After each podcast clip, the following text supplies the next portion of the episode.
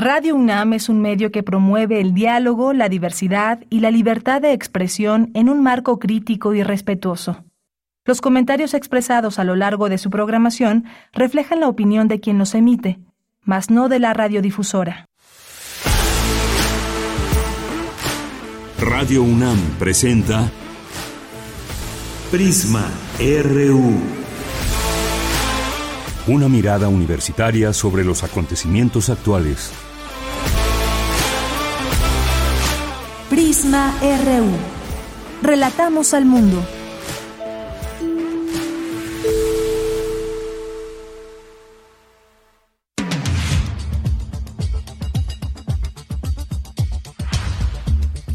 ¿Qué tal? Muy buenas tardes. Gracias por estar con nosotros en Prisma RU. Estamos comenzando una con dos minutos.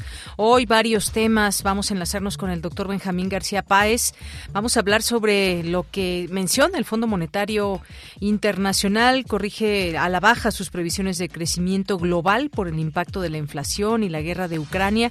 Y todo esto cómo afecta también a nuestro país y a distintas naciones en torno a precios, eh, inflación, eh, todo lo que tiene que ver con la economía. Vamos a platicarlo al respecto. Vamos a tener también aquí una conversación. Nos vamos a enlazar hasta Alemania para platicar con Einar Castillo Aranda. Él es egresado del Centro de Investigaciones de Diseño Industrial de la UNAM. Está trabajando allá en Alemania y es quien ha diseñado este ID Boss, este vehículo eléctrico, basado en este automóvil que conocemos, la combi. Nada más que en esta ocasión sería una combi eléctrica. Él nos va a hablar del diseño, que es lo que le tocó hacer eh, para este proyecto que se está lanzando. Y vamos a tener también ya en nuestra segunda hora una conversación con los directores de la Escuela Nacional de Ciencias de la Tierra y de la Escuela Nacional de Lenguas Lingüística y Traducción, la doctora María del Carmen Contijoch Escontria y el doctor José Luis Palacio. Así que no se pierdan estas conversaciones y siempre un gusto que pues la UNAM siga creciendo. Ya nos darán los detalles de estas escuelas. Vamos a tener también hoy miércoles, miércoles de ciencia, miércoles de sustenta, cultura, información nacional e internacional aquí en Prisma RU. Pues gracias por su atención y recuerden escribirnos en nuestras redes sociales, es la manera en que nos comunicamos con ustedes, arroba Prisma RU en Twitter, Prisma RU en Facebook. Le acompañamos en esta tarde aquí en cabina, en cabina ya con un día que se empieza a nublar y que avisora lluvia más, más temprano que el día de ayer y temporada de lluvias finalmente. Cargue con un paraguas, cuídese, protéjase.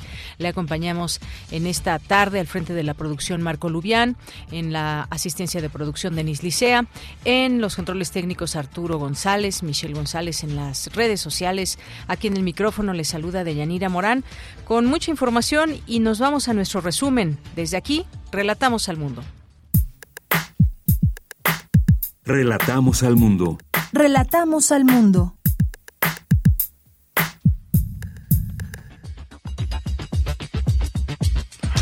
Miércoles 27 de julio del año 2022, una con cinco en la información universitaria, analiza Claudio Lomnitz la relación existente entre las clases sociales y el campo religioso en el crimen organizado. Expertos del Instituto de Investigaciones Económicas de la UNAM analizan la situación de la economía mexicana en el actual contexto de inflación. Especialistas proponen técnicas de cultivo para abaratar costos de los insumos alimenticios. En la información nacional, el Instituto de Estadística y Geografía reportó un total de 424.509 muertos por la COVID-19, casi 100.000 decesos más que los 327.261 que la Secretaría de Salud reconoce hasta el momento. Activistas y organizaciones de la sociedad civil de personas LGBTIQ y que viven con VIH exigen que el Estado atienda y brinde información sobre la actual emergencia sanitaria provocada por la viruela del mono. El presidente Andrés Manuel López Obrador anunció que implementará nuevos recortes al gasto público, pasar de la austeridad republicana a la pobreza franciscana.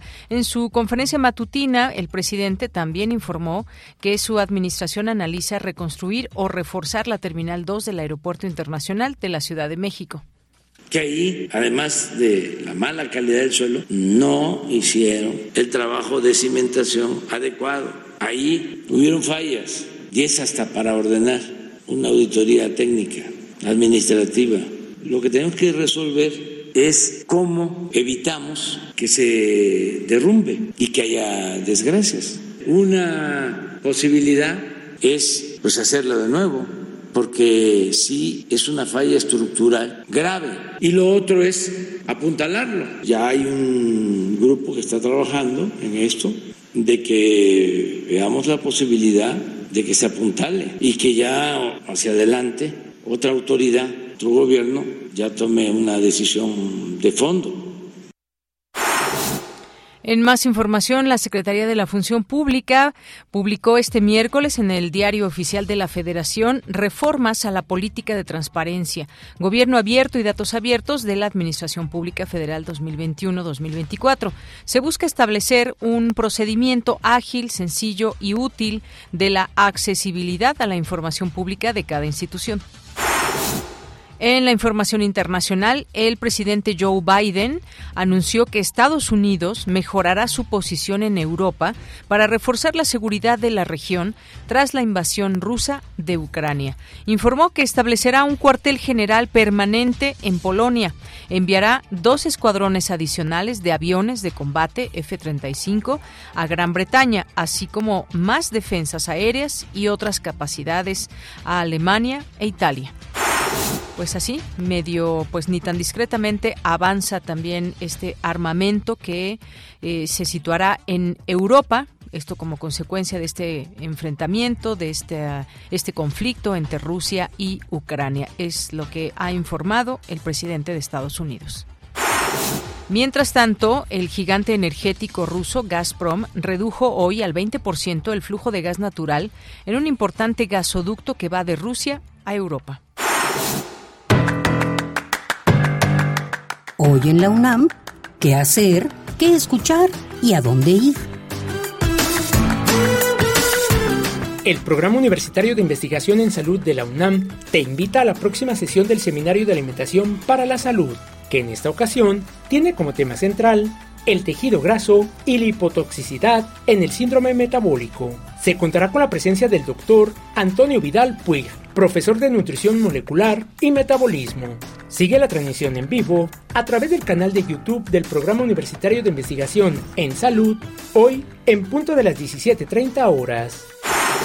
La Casa del Lago, Juan José Arreola, abre la convocatoria de sus cursos y talleres presenciales y virtuales para el segundo ciclo 2022. Podrás participar en diversas disciplinas de conocimiento como arte en medios electrónicos, danza, expresiones corporales, artes visuales, música, teatro y literatura, entre otras. El periodo de inscripción será del 2 al 13 de agosto de 2022 en un horario de 10 a 18 horas. Para mayores informes e inscripciones, ingresa al sitio www.casadelago.unam.mx. El Museo Universitario Arte Contemporáneo te invita a participar en la nueva edición del proyecto Materia Abierta 2022, Escuela de Verano sobre Teoría, Arte y Tecnología con sede en la Ciudad de México. Como parte de su tercera edición, La Rebelión del Coyote, se presentará una serie de actividades abiertas al público en general bajo tres ejes temáticos, la robótica indígena, la inteligencia vegetal y las nociones del futuro de los pueblos originarios del sur del Valle de México.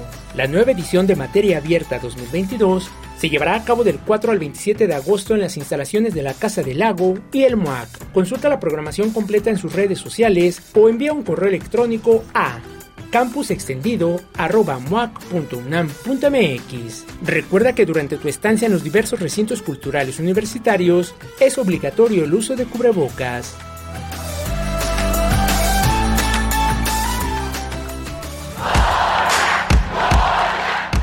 Campus RU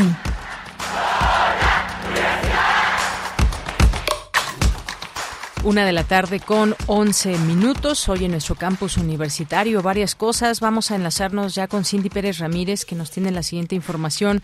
Analiza, analiza Claudio Lobnitz la relación existente entre las clases sociales y el campo religioso en el crimen organizado. Cuéntanos, Cindy, adelante. Muy buenas tardes.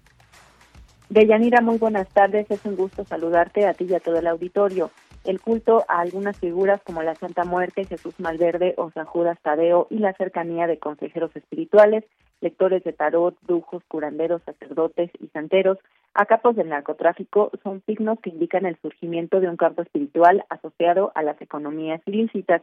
En ese sentido, Claudio Lomnitz, escritor y antropólogo social, explicó en la conferencia organizada por el Colegio Nacional las clases sociales y el campo religioso en el crimen organizado que la división entre las sociedades secretas y la sociedad dominante se afirma en el terreno mortuorio, por ejemplo, con la creación del Panteón de Humaya en la ciudad de Culiacán, también conocido como el narco cementerio. Este panteón no lo ocupa la burguesía sinaloense más tradicional, pese a que las tumbas que hay en él pueden ser mucho más lujosas y monumentales que las de los ricos históricos de la región. Esta ausencia de la burguesía tradicional hace que el panteón sea una expresión material de la cultura de una, entre comillas, para citar otra vez a Simmel, sociedad dentro de la sociedad, en el caso de Sinaloa. Esta expresión nítida de una separación de una sociedad, eh, eh, de una sociedad, digamos, ilegal, ¿no? respecto de la sociedad eh, dominante en el terreno de los panteones, cosa que no existe en ningún otro lado. En los otros lugares, eh, los jefes, los grandes jefes, por ejemplo, narcos o lo que sea, están enterrados en el panteón municipal junto con los demás, y en este caso están separados. El especialista habló de una jerarquía en la que se pueden distinguir grandes señores, sus allegados más fieles y los empleados eventuales, un populacho desechable que son consecuencia jóvenes y pobres utilizados como carne de cañón para llenar las cárceles. Además de las relaciones de patronazgo entre los grandes señores y sus allegados paisanos o parientes pobres, la relación entre los monumentos fúnebres de los grandes señores y las tumbas individuales de los allegados o de lo que estoy llamando la clase media, hablan también de la importancia que tiene la familia como espacio de realización del valor aristocrático. Un buen número de los monumentos fúnebres de los grandes señores despliegan símbolos aristocráticos. Algunos tienen crestas heráldicas, otros simulan castillos o capillas barrocas, mientras que las tumbas de sus allegados y dependientes o de las figuras menores son tumbas individuales que no pueden ser vehículo de la trascendencia de un linaje. Estas grandes tumbas están, digamos, construyendo una trascendencia del linaje en el terreno incluso metafísico, porque la trascendencia está más allá de la muerte.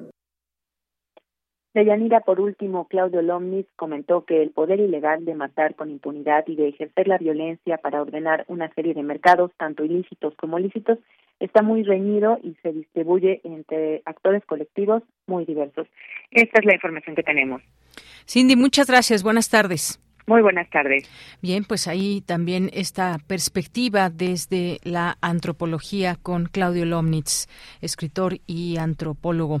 Bien, pues vamos a la siguiente información de mi compañero Luis Fernando Jarillo. Activistas y organizaciones de la sociedad civil de personas LGBTIQ y que viven con VIH exigen que el Estado atienda y brinde información sobre la actual emergencia sanitaria, así, así catalogada ya por la Organización Mundial de la Salud, provocada por la viruela viruela del mono, un evento que se llevó el día de ayer, una actividad que se realizó ayer. ¿Qué tal, Luis Fernando? Muy buenas tardes.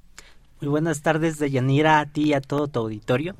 Este martes, activistas de la comunidad LGBT y que acompañan a personas que viven con VIH se manifestaron en la antigua sede de la Subsecretaría de Prevención y Promoción de la Salud para exigir que el gobierno mexicano atienda la emergencia sanitaria provocada por la viruela símica o viruela del mono. El, activista Leim Pinson, director de la organización VIHB Libre, leyó cinco puntos que exigen a las autoridades sanitarias y que fueron firmadas por 120 organizaciones de la sociedad civil.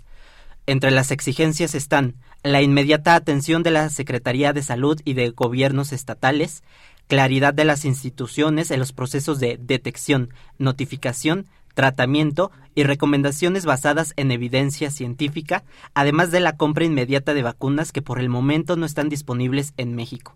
Escuchemos al activista. Compra inmediata de vacunas para prevenir la viruela símica y la creación de una estrategia de vacunación que permita frenar el actual brote lo más pronto posible. 5 coordinación permanente entre el gobierno, sociedad civil, comunidad académica y sector privado para agilizar, amplificar todos los, todos los esfuerzos relacionados con la viruela. De acuerdo a un estudio publicado en The New England Journal of Medicine, en el que participaron 16 países, incluyendo a México a través de la Clínica Condesa de la Ciudad de México, el actual brote de la viruela del mono se concentra en hombres que tienen relaciones sexuales con hombres. De los 528 casos investigados para el estudio, el 98% de las personas con infección por viruela símica eran hombres homosexuales o bisexuales. También el 41% viven con VIH. Es por, este, es por este motivo que los activistas y colectivos piden que la atención, la información y el acceso a vacunas se focalice en este grupo prioritario sin estigmatizar sus identidades, orientaciones sexuales o prácticas sexuales. El activista Ro Banda expresó que es necesario que dentro de la comunidad gay se comience a hablar del tema. Escuchemos. Pues es importantísimo que tanto las poblaciones con VIH como las poblaciones de hombres gays específicamente y las poblaciones de hombres que tenemos sexo con otros hombres estemos eh, empezando a articular el tema, no solamente, porque no se trata solo de alertarnos, ¿no? de alarmarnos, sino también se trata de empezar a justamente hablarlo. Yo creo que la conversación es un gran, una gran herramienta que a veces tenemos olvidada. ¿Por qué nos está dando a nosotros los, los HSHs? No, o sea que sí tiene que ver pues, con los lugares en, cómo nos, en donde nos relacionamos, cómo nos relacionamos, pero que eso no tiene que ser motivo de estigma, ¿no? Que entre nosotros tenemos que decir, a ver, esto nos está sucediendo, ¿cómo vamos a hacer que esto nos, cómo vamos a hacer para prevenir, para reducir daños, para, para calcular riesgos? Eso es lo que tenemos que empezar a hacer y esa es la importancia de empezar a hacer que el tema circule. Según el estudio citado y la información disponible, no hay hasta el momento evidencia de que la viruela símica se transmita por vía sexual, es decir, por los fluidos vaginales o el semen. Lo que sabemos es que se transmite por un contacto directo eh, de la piel, que claro, en una relación sexual ocurre estrechamente. El lunes, eh, Olivia López Arrellano, secretaria de Salud de la Ciudad de México, informó que existen 31 casos oficiales en la capital y dijo en conferencia de prensa lo siguiente, escuchemos. Nosotros estamos participando con el Gobierno de México, atentos a los lineamientos que estamos ciertos que serán ya publicados, también en espera si el Gobierno de México define eh, la vacunación para un grupo específico, como es la recomendación en el mundo eh, y algunos países lo están haciendo. Es una, cualquier persona se puede contagiar, es de baja transmisibilidad, es de muy baja letalidad, también que lo podemos prevenir identificando de inmediato alguna lesión en piel, acudir a nuestro servicio de salud para ser eh, atendidos y para que se haga el diagnóstico diferencial. Recordemos que el sábado pasado la Organización Mundial de la Salud activó su máximo nivel de alerta para tratar de contener el brote de viruela del mono y aseguró que ahora es una emergencia global que ha afectado a casi 17 mil personas en 74 países. La Organización Mundial de la Salud ha hecho un llamado para evitar el estigma a la población LGBT. Muy bien, pues muchas gracias. Gracias, Luis Fernando. Sin duda importante escuchar también a estas organizaciones activistas que pues están velando justamente porque no se estigmatice en principio esta enfermedad como en algún momento se había deslizado esa idea porque ni siquiera se tiene todavía establecido cómo se, si a través de las relaciones sexuales se puede contagiar esta viruela del mono. Muchas gracias. Hasta luego, Deyanira, y hasta luego a todo el auditorio. Gracias, Luis Fernando Jarillo, que ayer estuvo en esta, en esta actividad, en esta protesta de activistas y organizaciones de la sociedad civil. Nos vamos ahora con mi compañera Virginia Sánchez. Estudian el impacto de la inflación en la economía mexicana y posibles escenarios de recuperación. ¿Qué tal, Vicky? Muy buenas tardes. Adelante con la información. Hola, ¿qué tal, Deya? Muy buenas tardes a ti y al auditorio de Prisma RU. A nivel global, todos los países han estado incrementando sus tasas de interés como un mecanismo para controlar las tasas de inflación, por lo que estamos en una recesión inevitable. Así lo señaló Gerardo Minto Rivera del Instituto de Investigaciones Económicas de la UNAM durante la mesa redonda La Economía Mexicana, Recuperación con Inflación, organizada por dicha entidad. Por su parte, Arturo Ortiz Watt y Marx, también investigador de este instituto, señaló que es importante entender que la guerra no es de Rusia contra Ucrania, sino contra la OTAN y en particular contra Estados Unidos, quien se ha beneficiado y ha prolongado el conflicto de la guerra porque le ha resultado un gran negocio por la venta de armas en este momento de pandemia inconclusa además, por lo que el experto prevé un leve crecimiento del Producto Interno Bruto. Escuchemos. Creo que el PIB estará entre 1.5 y 2% para todo el 2022.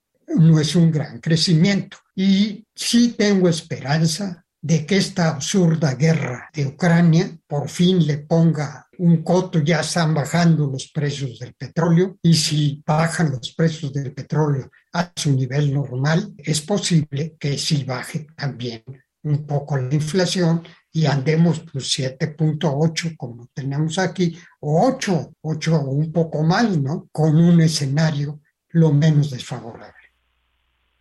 Enrique Moitz Cruz Blanco, investigador también de este instituto, señaló que la presencia de una inflación acelerada representa una restricción al crecimiento por dos días. Uno, reducir el poder adquisitivo de los hogares, lo cual reduce la demanda, y la política económica que sigue Banchico para contener la inflación, de subir las tasas de interés con el objetivo neoliberal de que no se vayan los capitales. Sin embargo, dijo, es poco probable que esta estrategia funcione.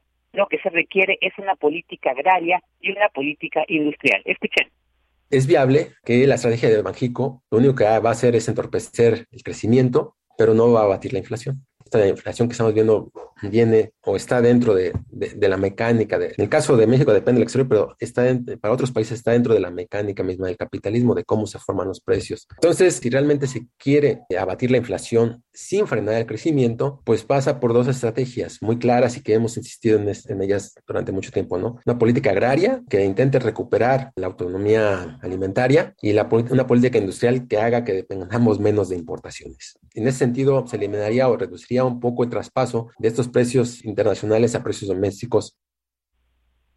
Y bueno, pues el experto también destacó que hay una corriente económica que propone no centrar el crecimiento como el crecimiento económico como objetivo de política y métrica, sino reducir la desigualdad invertir en servicios públicos universales como salud y educación, una distribución equitativa del ingreso, transitar de la lógica extractivista del sistema capitalista para lograr una economía en bienestar y armonía con la naturaleza de la cual formamos parte lo cual, sin embargo, reconoció no es tan sencillo. Ella, esta es la información. Vicky, muchas gracias y buenas tardes. Buenas tardes. Continuamos. Queremos escuchar tu voz. Síguenos en nuestras redes sociales. En Facebook como Prisma RU y en Twitter como arroba PrismaRU. Una de la tarde con 24 minutos, pues vamos a platicar de este tema que pues no perdemos de vista, que tiene que ver con la economía y las previsiones que se van haciendo.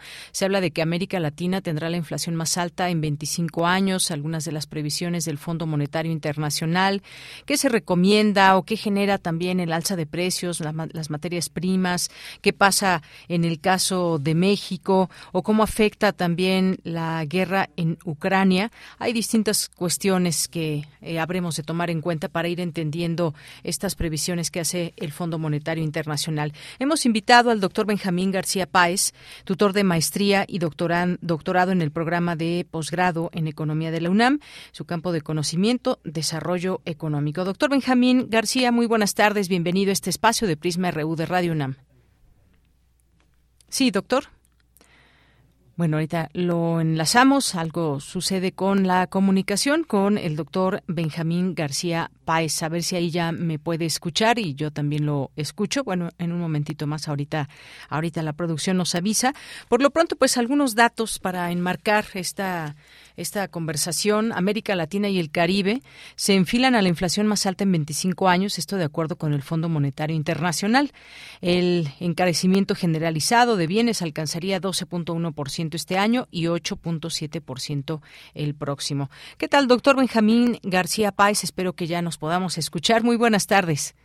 Eh, buenas tardes, eh, para servirle, Deyanira. Gracias, doctor. Bueno, pues daba yo un panorama de lo que va señalando el Fondo Monetario Internacional, pero sobre todo, pues estamos atentos y siguiendo este tema de la economía que ha impactado, pues, al mundo, algunas naciones en, en particular más que otras. América Latina, según el Fondo Monetario, pues tendrá la inflación más alta en 25 años y hay muchas cosas que decir al respecto. ¿Con qué podemos empezar? ¿Por qué se está dando esta inflación? Puede haber varios factores está una guerra librándose allá en Ucrania y Rusia, donde también participan distintos países y esto genera ciertos movimientos y en general en el mundo y bueno, pues pasando también por América Latina y después pues caeremos en México también en este análisis, doctor.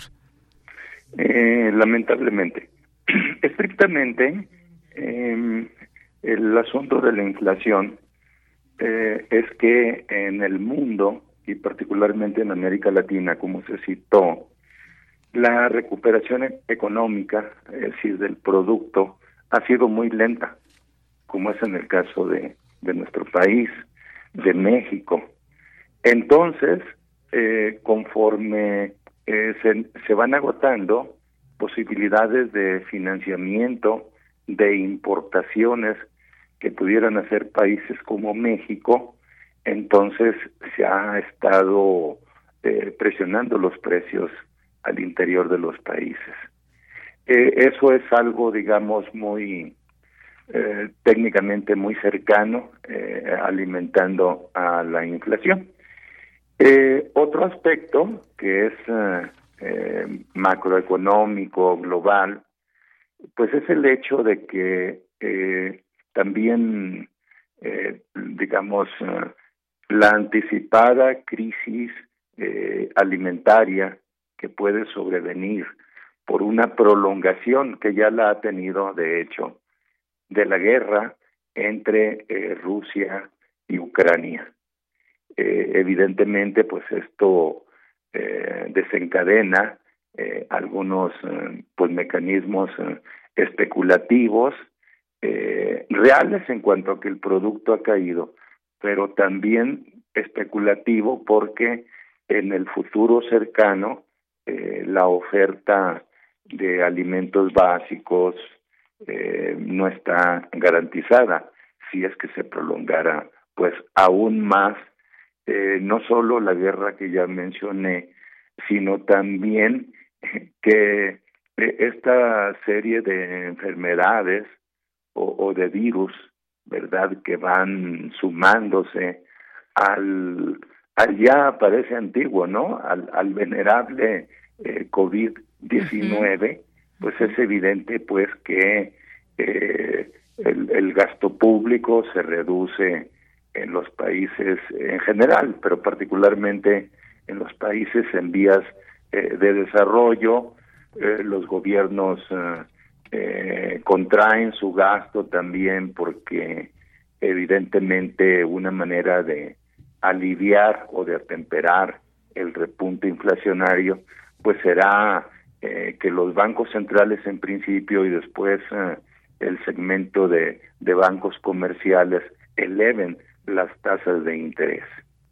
De hecho, eh, escuchando eh, la última nota este, de tu parte, eh, de Yanira, eh, sobre estos eh, lúgubres pronósticos de, de, del Fondo Monetario Internacional, vino a mi mente que son coincidentes en gran medida con aquellos que hace el Banco Mundial.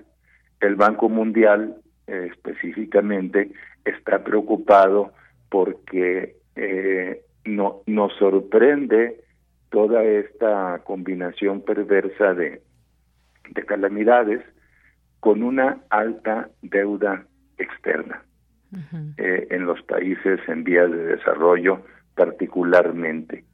Entonces eso hace, ¿verdad?, que eh, si eh, la recuperación pospandémica había sido, digamos, muy insuficiente, discreta. En el caso de México, por ejemplo, no hemos recuperado el nivel de empleo eh, que dejamos en 2019. Particularmente en la Ciudad de México se habla de más de 100 mil puestos de trabajo formal que no se han repuesto.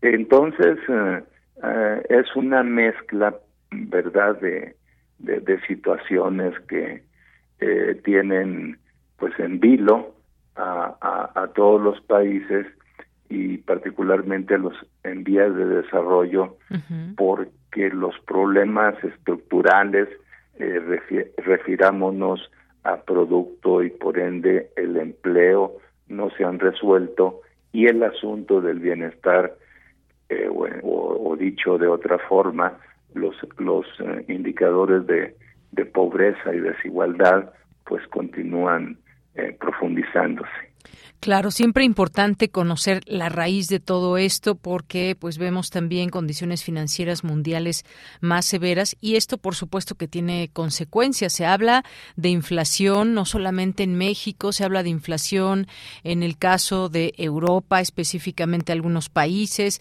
y también eh, pues al menos en las economías más grandes de la región, y me refiero a América Latina, Brasil, Chile, Colombia, México, pues la inflación se habla de que se encontrará por arriba de los objetivos de los bancos centrales, tanto este año como en 2023. Aquí vienen también las previsiones para el siguiente año, doctor. Importante también irnos adelantando a posibles escenarios con lo que tenemos ahora. E, efectivamente. En términos de nivel de producto o de tasas de crecimiento del producto, eh, tendremos a nivel global eh, 3.2 por ciento en, en este año, eh, con el agravante de que esta caída puede profundizarse eh, para el 2023. Eh, en términos de inflación, igualmente, eh, ahora son de 8.3 para 2022, pero la tendencia continúa prediciéndose 5.3 7% del crecimiento de los precios en 2000 en 2023. Eh, si todas las cosas permanecen en la misma situación eh, en que se hace ahora en este mes de julio estos pronósticos. Efectivamente, y, a todo eso también, eh, ¿qué es lo que se puede evitar? Digamos que mucha gente que eh, pues hoy en día se está eh, quejando de que con cada vez menos, eh, con el mismo dinero a lo mejor que hace dos o incluso un año, pues le alcanza para menos. ¿Qué se recomienda, digamos, ya en este contexto, eh, teniendo estas previsiones de internacionales? ¿Cómo se pueden fortalecer, por ejemplo, finanzas públicas? ¿Qué se puede hacer, por ejemplo, desde México para enfrentar esto? ¿Se pueden hacer algunas acciones, doctor? Bueno, eh, a nosotros, eh, iniciando por algunos mecanismos eh, descompresores, eh, pues tenemos eh, las remesas, ¿verdad? Que pues han alcanzado niveles más allá de los históricos que ha registrado México. evidentemente, esto ayuda mucho a la estabilidad social eh, si los adicionamos, por supuesto, a una política de gasto público que se ha orientado más hacia eh, apuntalar eh, la distribución del ingreso o, o digamos eh, eh los problemas de carácter de carácter social.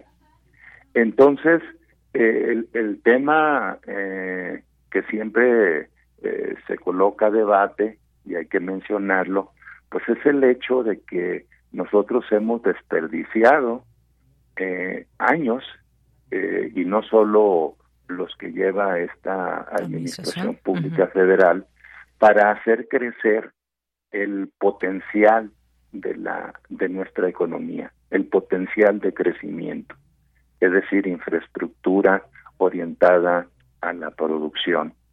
Porque de haberlo hecho, ahí sí habría que pedirle disculpas a la audiencia de, lo que hubiera sido, porque de haber sido ello, eh, pudiésemos eh, tener eh, como política económica eh, pues el desarrollo del mercado interno, ¿no? De, de eh, mantener niveles de actividad económica a, aún cuando las del exterior hayan languidecido. Bueno, no lo tenemos, ¿verdad? lo cierto es, contestando a, tu, a tu pregunta, es que habría que diferenciar entre lo que es un nivel microeconómico y lo que es un nivel macroeconómico, porque el nivel de análisis microeconómico pues nos pudiera llevar a un asunto de, eh, digamos, de opciones, de recomendaciones que en el entorno familiar o, digamos, de eh, más locales o regionales eh, puede ayudar a, solventar eh, los agudos problemas de una posible crisis o de una posible recesión económica. Em, eh, son correctos, son buenos que uno tenga, por ejemplo, una mejor administración de sus finanzas personales, familiares, de este, hacer ajustes en los patrones de consumo, eh, etcétera, etcétera. Pero en el agregado, o sea, a escala macroeconómica, eso no es eh, eh, lo más lo más correcto, porque precisamente se debilita aún más lo que estamos diciendo.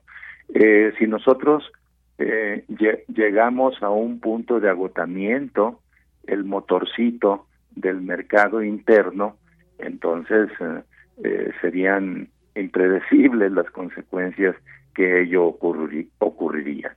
Cerraría, sin embargo, con algo que sí puede hacer el gobierno, pero que al parecer no está dispuesto a hacerlo.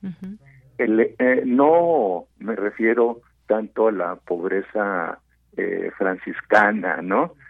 oscilar entre sí, que se republicana.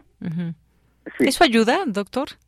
Eh, bueno, definitivamente en la lógica que he tratado de explicarle a la audiencia, pues no, no, tampoco, digamos, llevar eh, este un nivel de gasto, digamos, eh, desapegado a las condiciones de la realidad económica y social.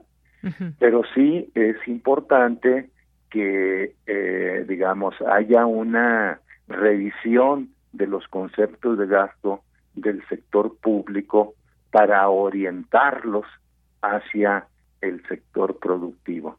Eh, en estas eh, vacaciones seguramente algunos visitamos provincia, los estados natales, eh, y se da uno cuenta pues que el precio de los granos básicos está muy bajo, no, mucho más abajo, digamos, de lo que al principio de esta administración se habían anticipado los productores agrícolas. Se da uno cuenta que el sector eh, pesquero está, pues no solo ambiental, ¿no? Y ecológicamente erosionado, sino que está abocado a otro tipo de actividades que no quisiera en este momento adicionar. Entonces, me parecería ese un, un golpe de timón real, ¿verdad?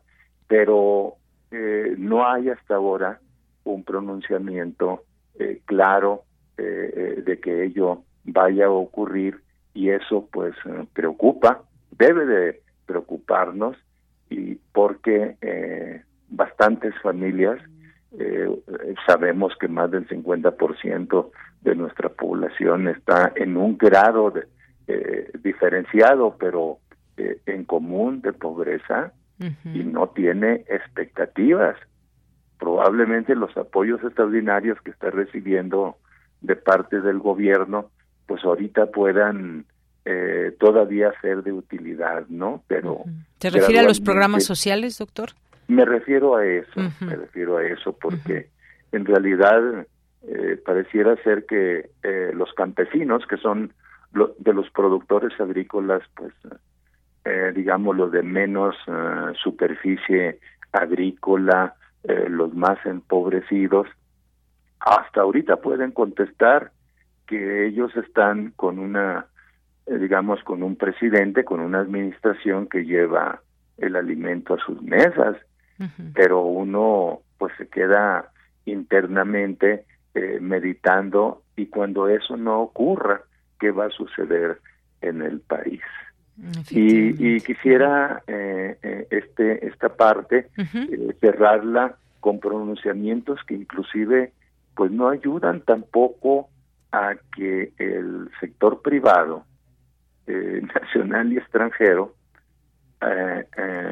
sin por supuesto asumir que no deba de administrarse correctamente por un gobierno federal, pues no, no se vea que estén, digamos, con proyectos de demanda eh, de carácter industrial o de carácter agrícola que nos puedan ayudar eh, a asuntos de, empleo y, eh, por supuesto, también a aumentar la oferta que presionaría la baja esta espiral creciente que tenemos de la inflación. Bueno, pues son varios elementos como vamos viendo y pese a todo ello, el Fondo Monetario subió el pronóstico de crecimiento económico para México de 2 a 2.4%, que aunque no es mucho, pues bueno, algo dentro de todo esto pueda ser significativo. Doctor, pues muchas gracias por estar con nosotros. Ojalá que en otro momento podamos seguir platicando de todo esto, de la economía y todas estas aristas, desde dónde mirar, acciones que se pueden hacer dentro, en el caso del gobierno de México, pero insertado en un, en un contexto internacional. Por lo pronto, pues muchas gracias, doctor. Muchas gracias a RU, a ti en particular, y por supuesto hagamos eh, el mejor esfuerzo dentro de nuestros estudios, de nuestras este, funciones sustantivas aquí en la universidad para buscar e imaginar eh, posibles soluciones eh, a esta problemática que, que se antoja pues inevitable en realidad inevitable, pero pues a final de cuentas tenemos que subsistir, tenemos que pues que salir adelante en todo esto. Mantener la esperanza de Yanira, exactamente. Efectivamente. Muchas gracias, doctor Benjamín. Gracias a ustedes. Hasta luego, muy buenas tardes. Gracias al doctor Benjamín García Páez, tutor de maestría y doctorado en el programa de posgrado en Economía de la UNAM, campo de conocimiento, el desarrollo económico y como bien dice, pues la esperanza, que como decimos, la esperanza nunca muere o la esperanza muere al último y todos estos esfuerzos que hay, pues ya de la sociedad aguantando estas situaciones y me refiero a una sociedad en el plano internacional, como sabemos, pues quienes, quienes son más afectados, pues es la gente que menos percibe eh, su salario, la gente que no tiene un empleo formal y todas estas estos números que también aquí en México distintas instituciones nos van acercando, qué papel juegan los programas sociales, ya algo tocaba el doctor Benjamín García Páez y bueno, pues algunas otras cosas que van van teniendo auge en el escenario nacional e internacional. Continuamos. Porque tu opinión es importante Escríbenos al correo electrónico prisma.radiounam@gmail.com. Bien, continuamos una de la tarde con 45 minutos y bueno, pues siempre nos da muchísimo gusto aquí hablar de, de proyectos o hablar de, eh, de estudiantes egresados, de cualquiera de las facultades, escuelas de nuestra universidad. Y desde el lunes comenzamos a hablar de, eh, de este auto ID Boss, un vehículo eléctrico eh, inspirado en la emblemática Combi y que fue diseñado por Einar Castillo Aranda, egresado de la UNAM y, bueno, egresado del Centro de Investigaciones de Diseño Industrial de la UNAM. ¿Qué tal, Einar? ¿Cómo estás? Muy buenas tardes. Saludos hasta Alemania. Hola, ¿qué tal? Buenas tardes, Deyanira. Un saludo a todos en México. Muy bien. gracias. Qué bueno, pues me da mucho gusto saludarte, poder platicar contigo en este espacio de Prisma RU de Radio UNAM y que nos platiques pues de esta innovación en cuanto a su diseño, porque sabemos que es lo que es lo que creaste tú, este diseño de este vehículo eléctrico. Cuéntanos un poco cuándo comenzó este diseño, cómo fue todo este trabajo, platícanos. Pues mira, el proyecto nace ya hace bastantes años, por ahí del, del 2015 más o menos. que surge eh, este proyecto, empieza a sonar en, la empresa eh, acerca de revivir otra vez este icono y generar un proyecto basado en la emblemática combi, como se conoce en México. Y bueno, cada proyecto funciona así como un concurso dentro de Volkswagen. Somos muchos diseñadores exteriores e interiores y todos tenemos el derecho a presentar ideas. No sé, somos 60, 70 diseñadores que presentamos ideas. Al final eligen un par y después van reduciendo hasta que dicen, ok, esta es la buena. Y bueno, tuve la suerte de, participar en este proyecto con el diseño exterior. Diseñé todo el exterior del auto y pues bueno, fue una, fue una aventura fantástica para mí como, como profesional y como, como persona, ¿no? Un sueño. Tú vienes acá con la idea de, pues de algún día poner un auto en la calle en el que participaste y bueno, este, este auto pues es histórico, es algo, es algo de verdad que, me impulsó muchísimo, aprendí muchísimo y me da mucho orgullo poderlos eh, presentar. Claro, y nos da mucho gusto también poder conversar contigo y además, bueno, pues felicitarte. Como bien dices, es un trabajo que te ha llevado varios años. Eh, se tiene que ir puliendo ese tema de los automóviles y más con tecnología alemana, pues son, son autos que sin duda han impactado al mundo. Además, la industria automotriz que está en un proceso de transformación en que pues los automóviles ordinarios que los que conocemos pues van transitando también o por lo menos imaginamos también este tema de la electrificación, eh, la autonomía de los vehículos y más. No te voy a preguntar por la parte técnica porque eso no te toca a ti, por supuesto, pero cuéntanos de este, nos decías en particular el diseño exterior. Em, pues ah, se habla de que está esta inspiración de una combi que conocemos, que conocemos perfectamente, pero háblanos de este diseño, cómo es, cuéntanos las características de este diseño exterior.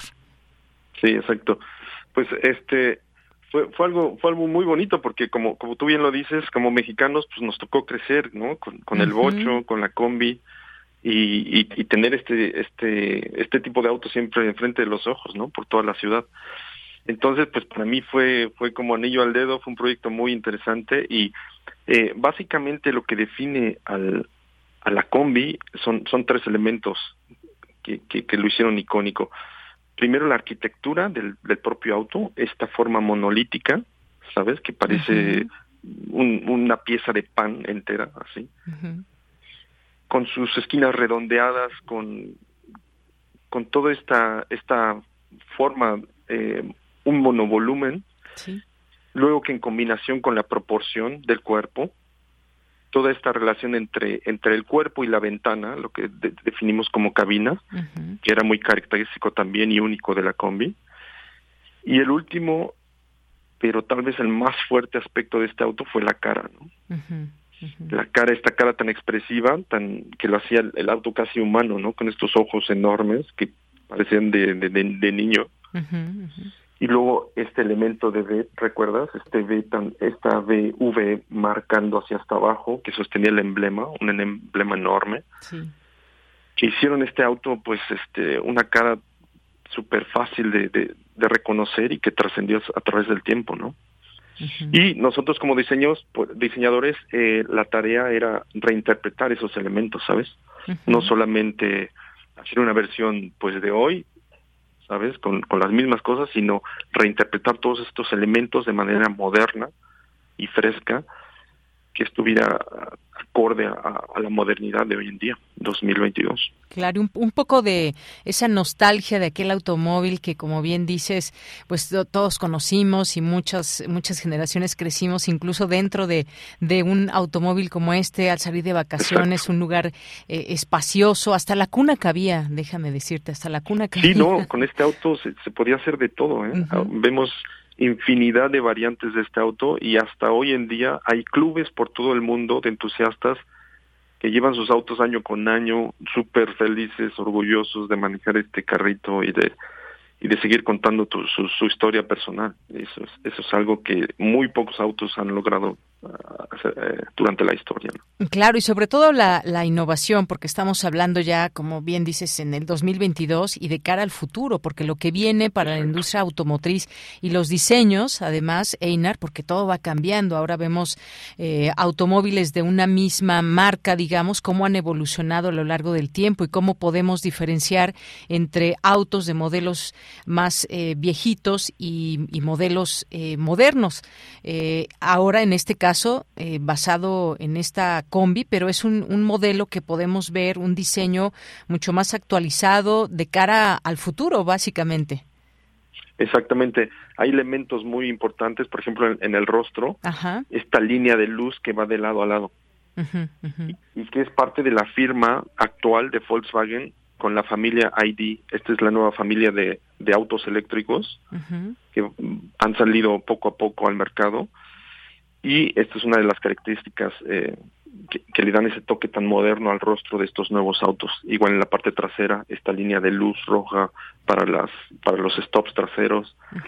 Y diferentes elementos, eh, eh, por ejemplo, luces de proyección cuando cuando estás a punto de subirte del auto, en el interior todo digital, eh, la conectividad con el internet, o sea, se está viendo que la, la tecnología va influenciando cada vez más, más, más el auto. Y bueno, nosotros diseñadores tenemos que eh, agarrar este reto y encontrar nuevas ideas, nuevas interpretaciones de cara al futuro, como dices. Claro, adecuándose y también, bueno, qué le puede gustar y ser útil a quien, eh, quien va a manejar, quien va a utilizar un automóvil, quien va a viajar como copiloto, quien va a ir en la parte de atrás, es decir, cuál es la comodidad de estos de estos eh, vehículos y pues efectivamente tenemos ya hemos visto en videos, en fotografías este diseño del cual, eh, bueno, el cual tú propusiste y afortunadamente pues fue el elegido. En cuanto a puertas, me acuerdo que me acuerdo que era una puerta grande eh, para ingresar en la parte de atrás y bueno, pues ya en la parte de adelante pues normal una una puerta. En esta en esta veo algún cambio también que se hizo en este sentido. Eh, tenemos puertas eh, deslizables de los dos lados. Sí. Y atrás la, la puerta abatible entera de una pieza para poder igual cargar bastante en el, en el maletero posterior. Muy bien.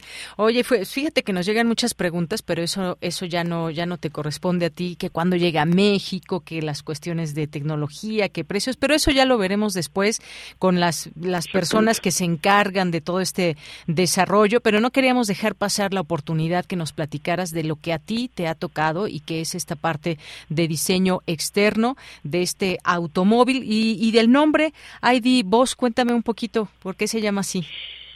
Bueno, ID se refiere a la nueva, como te comentaba, la nueva familia de, de autos eléctricos de Volkswagen, que es la familia ID.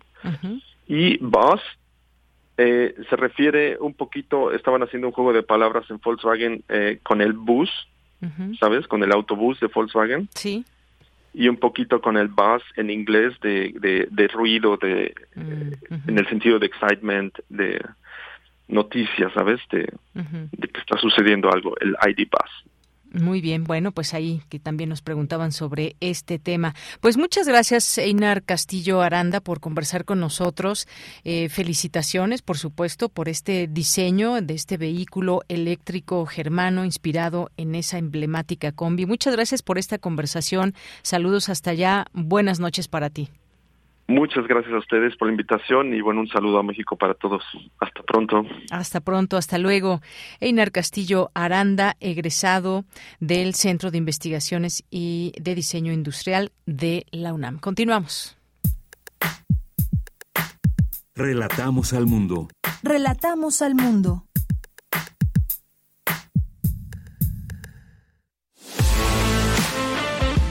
Nacional RU. Bien, pues algunas notas nacionales, algo que pues se está publicando en los distintos medios de comunicación, lo que dijo hoy el presidente de que el gobierno comenzó la transición de la austeridad republicana a la pobreza franciscana.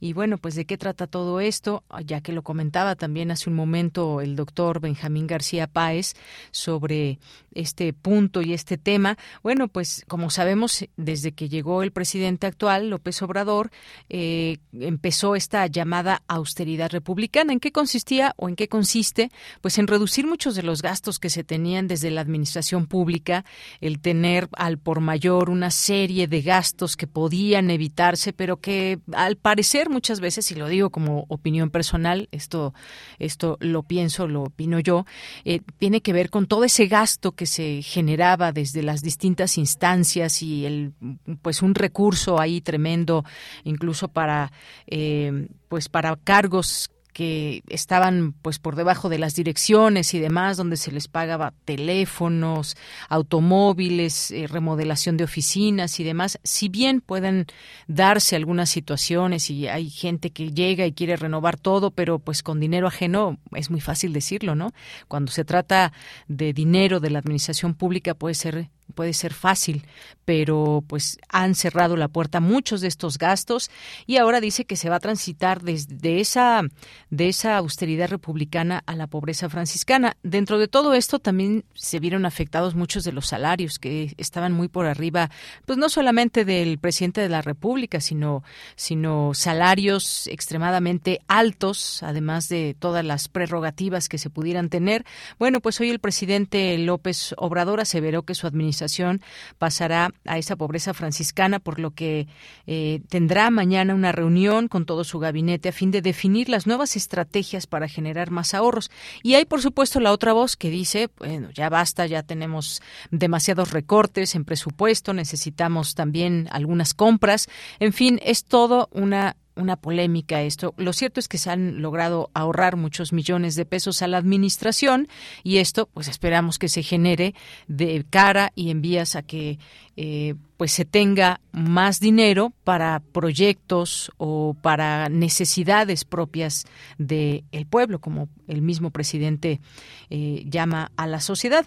En la mañanera entonces de hoy, miércoles, el presidente indicó que con las medidas tomadas hasta ahora, a tres años y seis meses de gobierno, el país se ha ahorrado alrededor de dos billones de pesos, dos billones de pesos. Y agregó que las estrategias de ahorro deben considerarse como una cuestión de Estado. Aún así, apuntó, se seguirán buscando métodos para tener más ahorros y dirigir esos recursos en beneficio de las personas, en particular de los sectores más vulnerables, esto a partir de medidas de austeridad adicionales. Entre las estrategias que ya se tienen definidas, dijo, está la limitación de viajes al extranjero, que las comunicaciones se realicen a distancia, por teléfono o teleconferencias, y esto pues impactaría en la reducción de viáticos, entre otras cosas. Así que, pues eso es parte de lo que dijo hoy por la mañana. Lamento que algunos de los organismos autónomos se hayan amparado para seguir percibiendo altos sueldos, pero dijo que independientemente de ello, su administración seguirá buscando avanzar en el plan de austeridad. Bueno, pues antes de irnos al corte tenemos esta invitación que nos dejó Dulce Wet.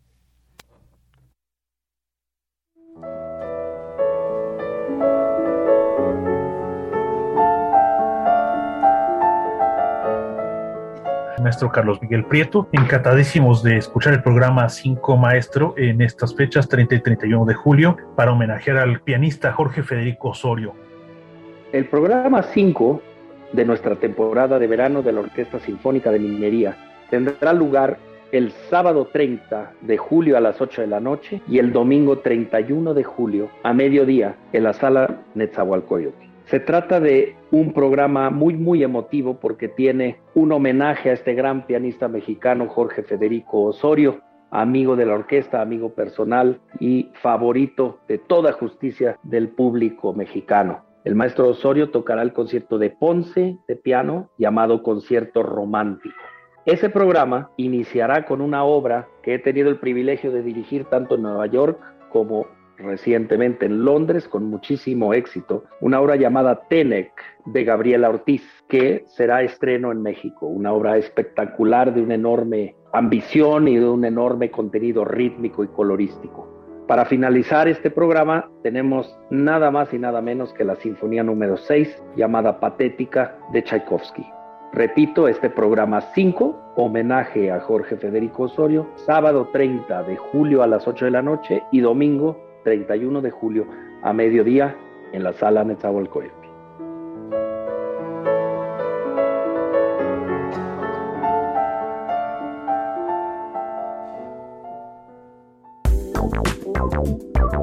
Queremos escuchar tu voz. Síguenos en nuestras redes sociales. En Facebook como Prisma RU y en Twitter como arroba PrismaRU.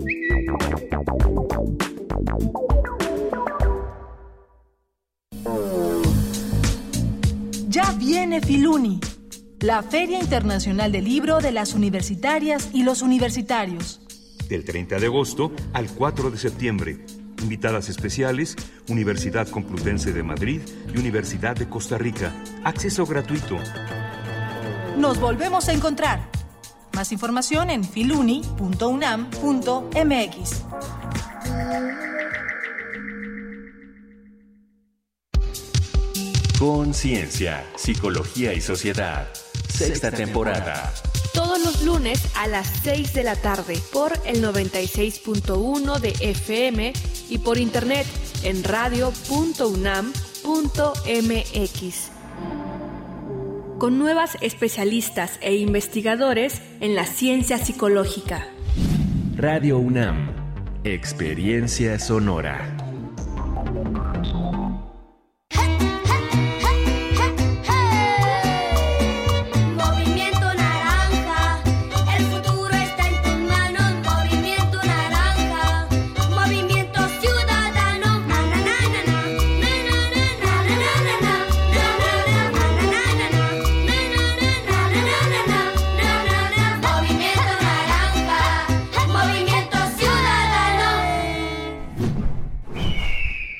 Movimiento Ciudadano.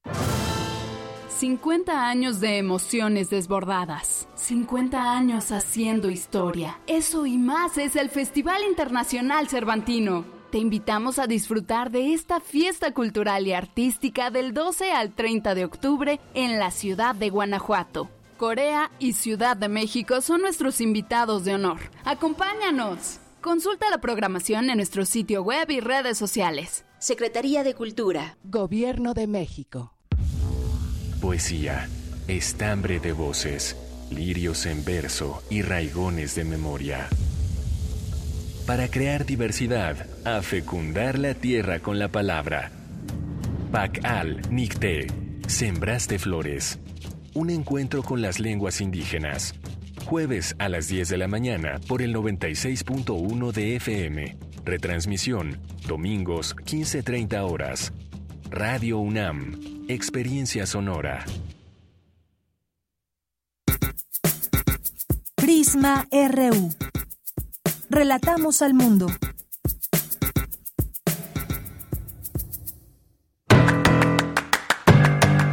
Mañana en la UNAM, ¿qué hacer? ¿Qué escuchar? ¿Y a dónde ir? Mañana jueves 28 de julio no te puedes perder Sembraste Flores, que en esta ocasión dedica su emisión a la obra de Rosario Patricio Martínez, poeta Ayuk o Mije, originaria de la comunidad del Duraznal, municipio Ayutla Mije, en Oaxaca. Licenciada en Derecho y presidenta del Consejo Directivo de la Asociación Pluralidad Indígena AC. Sintoniza mañana en punto de las 10 horas el 96.1 de FM. La Filmoteca de la UNAM te invita a participar en el curso en línea Cómplices de la Oscuridad, Drácula y el Cine, que será impartido por Roberto Coria, investigador de literatura y cine de horror y fantasía, los días viernes de 17 a 19 horas, del 9 de septiembre al 18 de noviembre de 2022. Para mayores informes consulta el sitio oficial www.filmoteca.unam.mx. ¿Sabías que durante la década de los 70 y 80 el sistema postal se estableció como una red de intercambios estético-políticos entre artistas y colectivos de distintas partes del mundo? Conoce más acerca de este arte en la exposición Cartografías Ocultas, Circuitos del Arte Correo en México, que será inaugurada el próximo sábado 13 de agosto en punto de las 11 horas en la sala 3 de la Casa del Lago Juan José Arreola. La entrada es libre y el cupo limitado. No olvides llevar tu cubrebocas. Para Prisma RU, Daniel Olivares Aranda.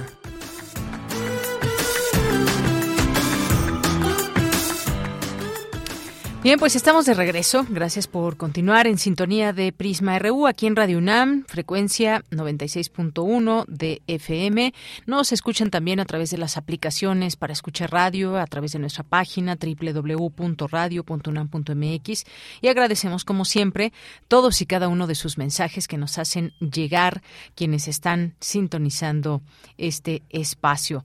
Muchas gracias como todos los días a Rosario Durán Martínez, ahora que platicábamos de cómo lograr todo este tema de el uso técnico del cultivo de cultivos ancestrales ayudaría a bajar precios de alimentos. Mirar hacia eso qué tanto nos implicaría ante una avalancha de intereses comerciales y alimenticios que también hay cuántos productos se han dado cuenta a ver pongámonos a pensar quienes tienen ya eh, pues ya son de la generación digamos de los 60 70 80 qué comíamos qué comíamos eh, de niños qué productos y ahora qué productos adquieren los niños, los jóvenes. Ya hay un montón de cosas que no teníamos, que están industrializadas, que más allá de darnos un producto de calidad, nos dan un producto que sirve a intereses de grandes compañías, pero no precisamente piensan en nuestra salud.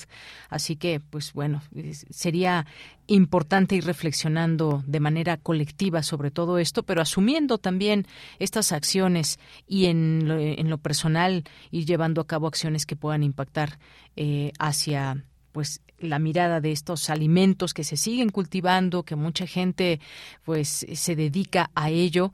Hay, por ejemplo, muchos esfuerzos en, en, en Xochimilco, eh, con muchos, muchas personas que cultivan sus propios alimentos y que además los venden y que están libres de, de pesticidas y demás.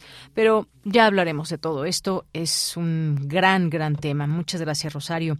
Eduardo Mendoza, muchos saludos. Gracias. Eh, también Rosario nos dice austeridad republicana y ahora pobreza franciscana. ¿Por qué utilizar un término católico si somos laicos? Esos ahorros, lo pone entre comillas, que dice a dónde los mandaron. Bueno, pues entre otras cosas, Rosario, pues están los, los programas sociales, que se sabe que hacia allá van muchos de estos recursos y que, pues bueno, son programas que se fueron alimentando y creciendo en esta administración, por supuesto, dado que pues se comenzó con esto desde que era jefe de gobierno en la Ciudad de México eh, el hoy presidente López Obrador. Parte de esos recursos ahí están. Gracias también a Confesiones Radio, Blue Demon Leyenda Viva nos dice, no tiene sus ojos redondos como la que era de papá, pero me gusta, está padre el diseño. Felicidades al diseñador. Pues sí, aquí nos pone una fotografía de aquella combi. Pues sí, ya digamos con todas las cuestiones modernas, pues tiene que cambiar el diseño. Y sí, añoramos mucho aquel vehículo que nos paseó eh, durante muchos años, quizás, que nos llevó por las carreteras de este país. Y pues sí, quienes tuvimos oportunidad de, de viajar en una, en una combi, pues fueron, fueron han sido grandes recuerdos, aunque bueno, en mi caso era muy pequeña, pero pues por lo menos en fotos ahí, ahí ten, tenemos esos recuerdos. Arturo Pacheco Torres, muchos saludos. Tela nos dice mis felicitaciones a Inar Castillo. Si me fuera posible, compraría una, me trae bonitos recuerdos. Pues sí, ya veremos en su momento, en una, en una segunda, tercera o cuarta etapa, no sabemos. Primero, pues toda esta tecnología alemana que está allá y posteriormente, pues de exportación, como muchos de los automóviles de la Volkswagen. Gracias, Tela. Jesús Abraham, muchos saludos. Santiago Luis Enrique también, muchos saludos. Jean-François Charrier. Muchas gracias. Eh, feliz miércoles para ti también, Rosario. Latenco, muchas gracias. David Castillo Pérez, ACS, Luis Guillermo, muchos saludos. El Colegio Nacional, José Luis León, Francisco JFCG. Eh, David nos dice, afortunadamente ya no tardan en empezar Prisma RU. Y bueno, pues qué bueno que ya estás aquí en el pase de lista, David Castillo Pérez. Muchas gracias. Ra eh, Carlos Mejía Santana, Rafael Junquera 66, Patricia León Marge eh, Abel Fernández, Palinuro de la Red. Muchas gracias también. Eh, Gracias también por aquí a Carolina Manrique Nava, Eliana Santibáñez, muchas gracias también. Huehuecatl, también muchas gracias por escribir. Octavio Calderón, Patricia León, también muy buena, interesante dramatización. Eh, pensé el comentario, tendría que ver con un mercado laboral. Muchas gracias. Eh, bueno, esa habla de una dramatización de los poetas errantes del día de ayer. Muchas gracias, Patricia León, José Luis León, Julián Romero, eh, el Centro Los Palme. Muchos saludos, con muchas actividades siempre. También sigan esta, esta cuenta, también que tiene muchas eh, actividades e informaciones que pueden ser de su interés. Mirella también, muchas gracias. Eh, Pedro Páez, eh, y Jorge Fra, a todos y todas les mandamos muchos saludos desde aquí, desde la cabina de Radio UNAM. Marco Fernández también, Eduardo Mendoza nos dice, estamos al pie del, del cañón a pesar de los pendientes y de mandarles saludos tarde. Abrazos desde Morelos. Pues muchas gracias, Eduardo Mendoza. Siempre agradecemos esa sintonía, pese a que muchos están en el, en el momento más álgido de sus labores. Muchas gracias. Andrés Mar también presente, nos dice saludos a todos. Muchas gracias, Andrea, un abrazo para ti también. Bueno, pues vamos a la información, si les parece bien, con mi compañera Cindy Pérez Ramírez. El uso de técnicas de cultivo ancestrales ayudaría a bajar precios de alimentos. Justamente lo que platicábamos. Escuchemos esta información.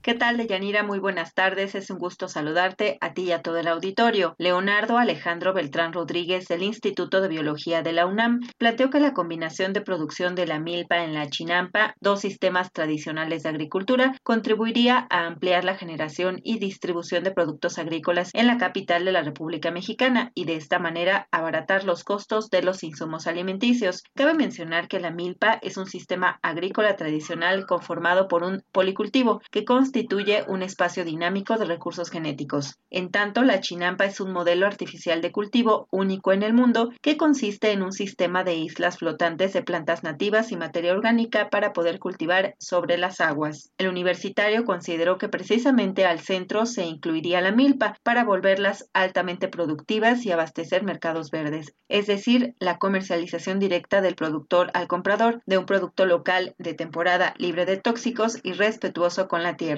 Existen estudios que han demostrado que la milpa es un modelo de alimentación saludable y nutritivo. En numerosas regiones del país sigue siendo la base de la soberanía alimentaria, ya que sustenta una dieta amplia y variada mediante la diversidad de productos que ahí se cultivan. La especie principal es el maíz, acompañada de otras como frijol, calabazas, chiles y tomates, por ejemplo, de acuerdo con la región donde se ubique. Estos productos brindan múltiples beneficios debido a la variedad inmensa que puede generarse a partir de los granos del cereal complementado con la leguminosa y eventualmente combinados con la carne que en algunos casos llegan a consumir las familias que realizan esta práctica, lo que proporciona una dieta completa. El investigador del Laboratorio de Etnobotánica Ecológica señaló que por lo general al sistema agrícola desarrollado en Mesoamérica se le concibe como pequeños parches que se crean en cerros o montañas y cuya adopción altera las condiciones ecológicas y biológicas del sitio. Sin embargo, algunos de sus elementos contribuyen a generar espacios por donde cruza la fauna y también sirven de conectividad para mantener los ciclos biológicos de esas áreas. Ejemplo de ello son los cercos vivos que limitan las parcelas agrícolas, árboles, magueyes o nopales y que van más allá de ser simples plantas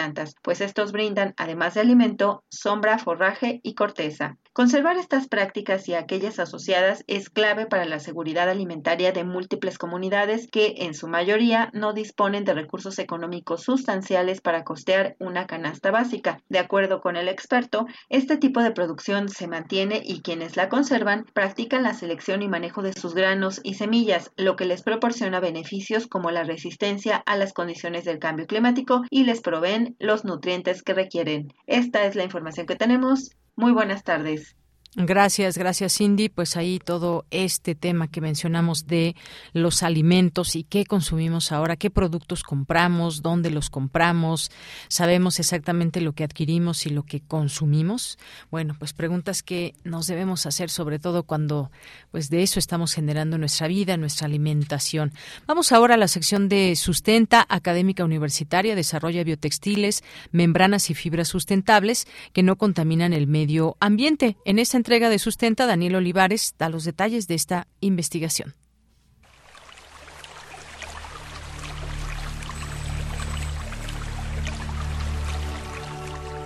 Sustenta. Sustenta. Innovación universitaria en pro del medio ambiente.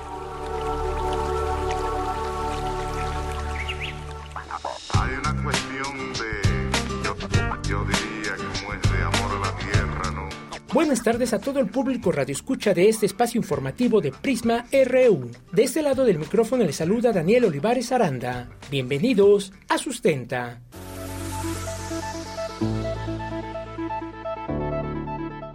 Hoy conoceremos más acerca del trabajo desarrollado por la maestra Cecilia Cuellar Martínez, académica de la Universidad Iberoamericana, quien ha desarrollado una vasta investigación acerca de textiles, membranas y fibras a partir de materiales naturales y orgánicos que abren la puerta a una nueva manera de producir prendas de vestir que no contaminen al medio ambiente. Para la elaboración de cada prenda de vestir, la industria textil utiliza diversos materiales petroquímicos durante el proceso de producción, los cuales son desechados y terminan en ríos y océanos. Además, cuando realizamos el lavado de dichas prendas en casa, se desprenden microfibras de plástico que también terminan en dichos cuerpos de agua, afectando a estos ecosistemas y la cadena alimentaria de peces y mariscos, así como la salud de los seres humanos quienes mantienen contacto constante con dichas sustancias químicas. Ante esta situación, la maestra Cecilia Cuellar Martínez ha desarrollado textiles, membranas y fibras sustentables que no contaminan al medio ambiente Escuchemos a la maestra Cuellar Martínez, quien nos explica.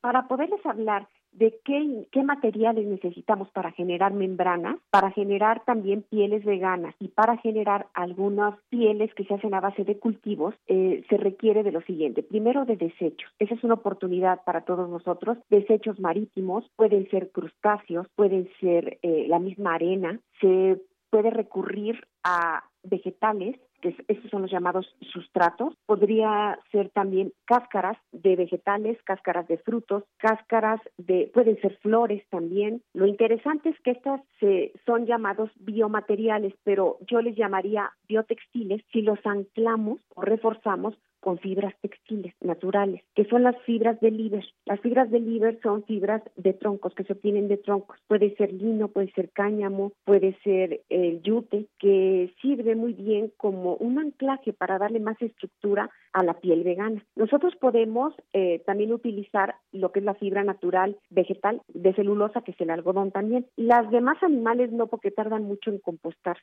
Esta innovación sustentable incluye además la utilización de bacterias, contribuyendo a la utilización mínima de agua para la producción de textiles. Escuchemos a la también diseñadora industrial Cecilia Cuellar Martínez. La otra sería trabajar con bacterias. En este caso, trabajaríamos la kombucha, creación de algunos eh, desarrollos con estas bacterias. Las, se alimentan y después se secan, se les da un acabado y también te ahorran. Con una sola tinción queda, cosa que, por ejemplo, con unos jeans puedes en una tinción llevarte 3.000 litros aproximadamente de agua y ya todo el proceso 14.000 litros.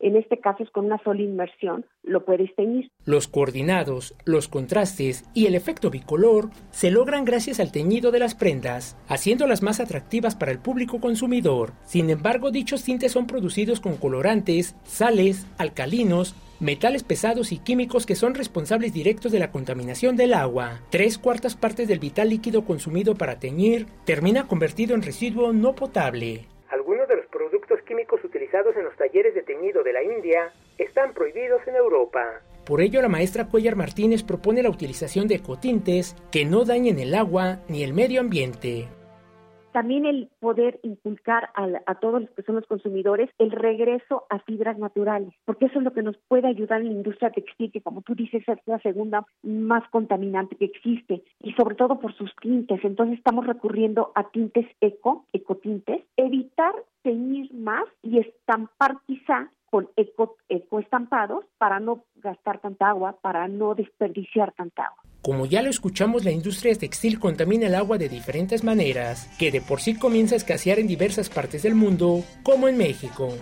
Si tienes alguna duda o comentario, puedes compartirlo a través de las redes sociales de Prisma RU o si lo prefieres en mi cuenta de Twitter, arroba Daniel Medios TV. Para Radio UNAM, Daniel Olivares Aranda. Hay una cuestión de, yo, yo diría, como es de amor a la tierra. Dos de la tarde con 20 minutos. Es momento de irnos a la información internacional a través de Radio Francia. Relatamos al mundo. Relatamos al mundo.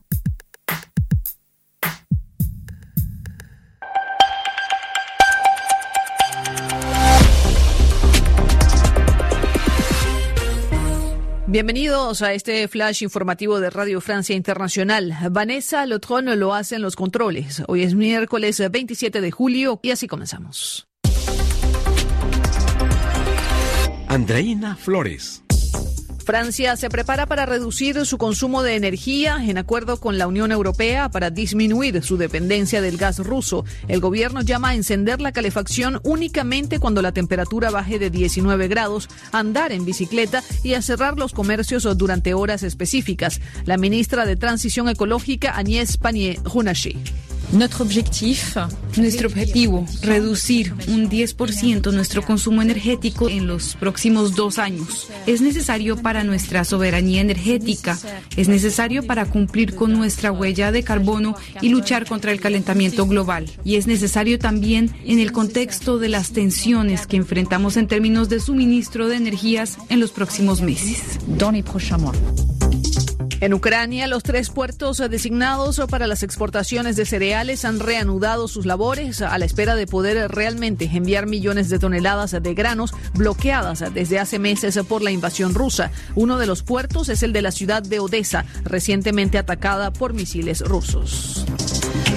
El Comité de Derechos Humanos de la ONU pidió hoy la derogación de la Ley de Seguridad Nacional de Hong Kong, impuesta por China hace dos años, que ha generado numerosos arrestos y violaciones a los derechos humanos. La ley tipifica delitos como la subversión, la secesión, el terrorismo y la colusión con las fuerzas extranjeras. La compañía aérea Lufthansa anuló hoy casi todos sus vuelos en Alemania por una huelga del personal de tierra. Son más de mil vuelos cancelados que afectan a unos 134 mil pasajeros. Por su parte, los sindicatos de la aerolínea de bajo costo Ryanair han convocado a una huelga de cinco meses exigiendo mejoras laborales. El gobierno cubano confirmó la fuga de tres miembros de la delegación deportiva enviada a Estados Unidos para el Mundial de Atletismo. Hablamos de Giselena Bayar, lanzadora de jabalina, de Jaime Pérez, lanzadora de disco y estrella del equipo, y el fisioterapeuta Carlos González. Y la estrella colombiana Shakira rechazó un pacto con la Fiscalía Española e irá a juicio por fraude fiscal. Shakira ya pagó más de 17 millones de euros que le reclamaba el fisco y considera que no existe ninguna deuda pendiente con Hacienda. Sin embargo, la Fiscalía Española sostiene que debe aún 14 millones de euros por sus ganancias entre 2012 y 2014. Con esto ponemos punto final a este flash de Radio Francia Internacional. Pueden consultar nuestros contenidos a través de rfimundo.com. Merci beaucoup. Au revoir. Prisma RU. Relatamos al mundo. Bien, continuamos dos de la tarde con 23 minutos. Me da mucho gusto recibir aquí al doctor José Luis Palacio, director de la Escuela Nacional de Ciencias de la Tierra, porque pues inicia actividades la Escuela eh, Nacional de Ciencias de la Tierra, lo cual nos da muchísimo gusto. Veíamos en nuestra Gaceta UNAM de este lunes esta información y pues nos dimos a la tarea de buscarlo y pues tenerlo aquí en este espacio para que nos hable de ello. ¿Qué tal, doctor José Luis? Muy buenas tardes, bienvenido. ¿Cómo está? Buenas tardes, muchas gracias. Pues muy contenta porque la UNAM inicia este año escolar con la inauguración de dos nuevas instalaciones y entre ellas pues está la Nacional de Ciencias de la Tierra. Cuéntenos dónde se ubica para quienes aún no lo saben y cuéntenos de este proyecto, por favor. Sí, muchas gracias. Bueno, yo estoy más contento. ¿eh?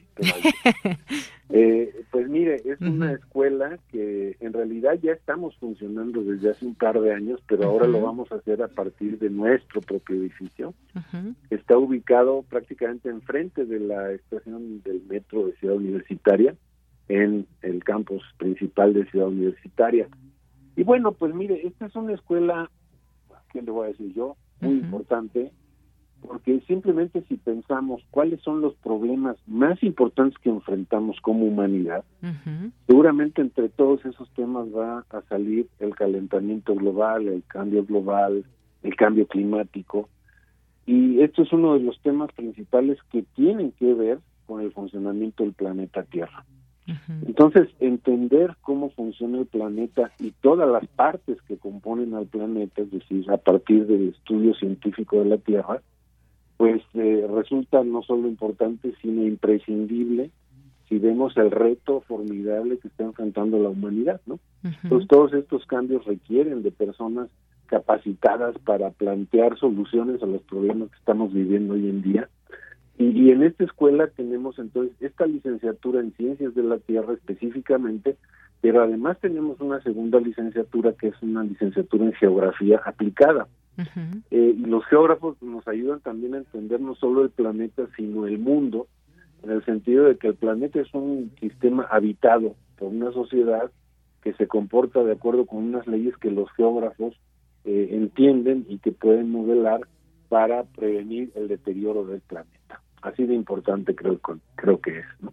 Por supuesto, como usted bien dice, pues esta, estas carreras han tomado mucha importancia porque también, pues sabemos de estos planes de estudio relacionados con la climatología, la meteorología, la oceanografía, peligros y riesgos, en fin, y tener sus propias instalaciones, pues lo hace, por supuesto, eh, una, un, un extra más a todo lo que ya se venía dando y que los posibles estudiantes futuros pues conozcan también este sitio, que se enamoren de las instalaciones, pero también de los planes de estudio, porque son carreras que vamos a tener que echar mano de esos expertos para dar respuestas a muchas cosas que se nos vienen planteando desde, desde ya y hacia el futuro, doctor. Sin lugar a dudas, sí, los invitamos a que, bueno, que conozcan la escuela, que además es un edificio muy bonito, es es el primero de dos edificios, porque vamos a tener otro edificio más. Digamos, esta es la primera piedra. Sí. Siempre es más importante poner la última, si es que la UNAM ha puesto alguna vez una última, porque la UNAM siempre está creciendo y dinámica, eh, pero sí nos faltan más instalaciones que pronto eh, esperamos eh, reactivar, pero ya tenemos este primer espacio, tenemos 12 aulas extraordinarias, laboratorios, tenemos también un humedal en donde se purifica parte del agua de desecho de la escuela.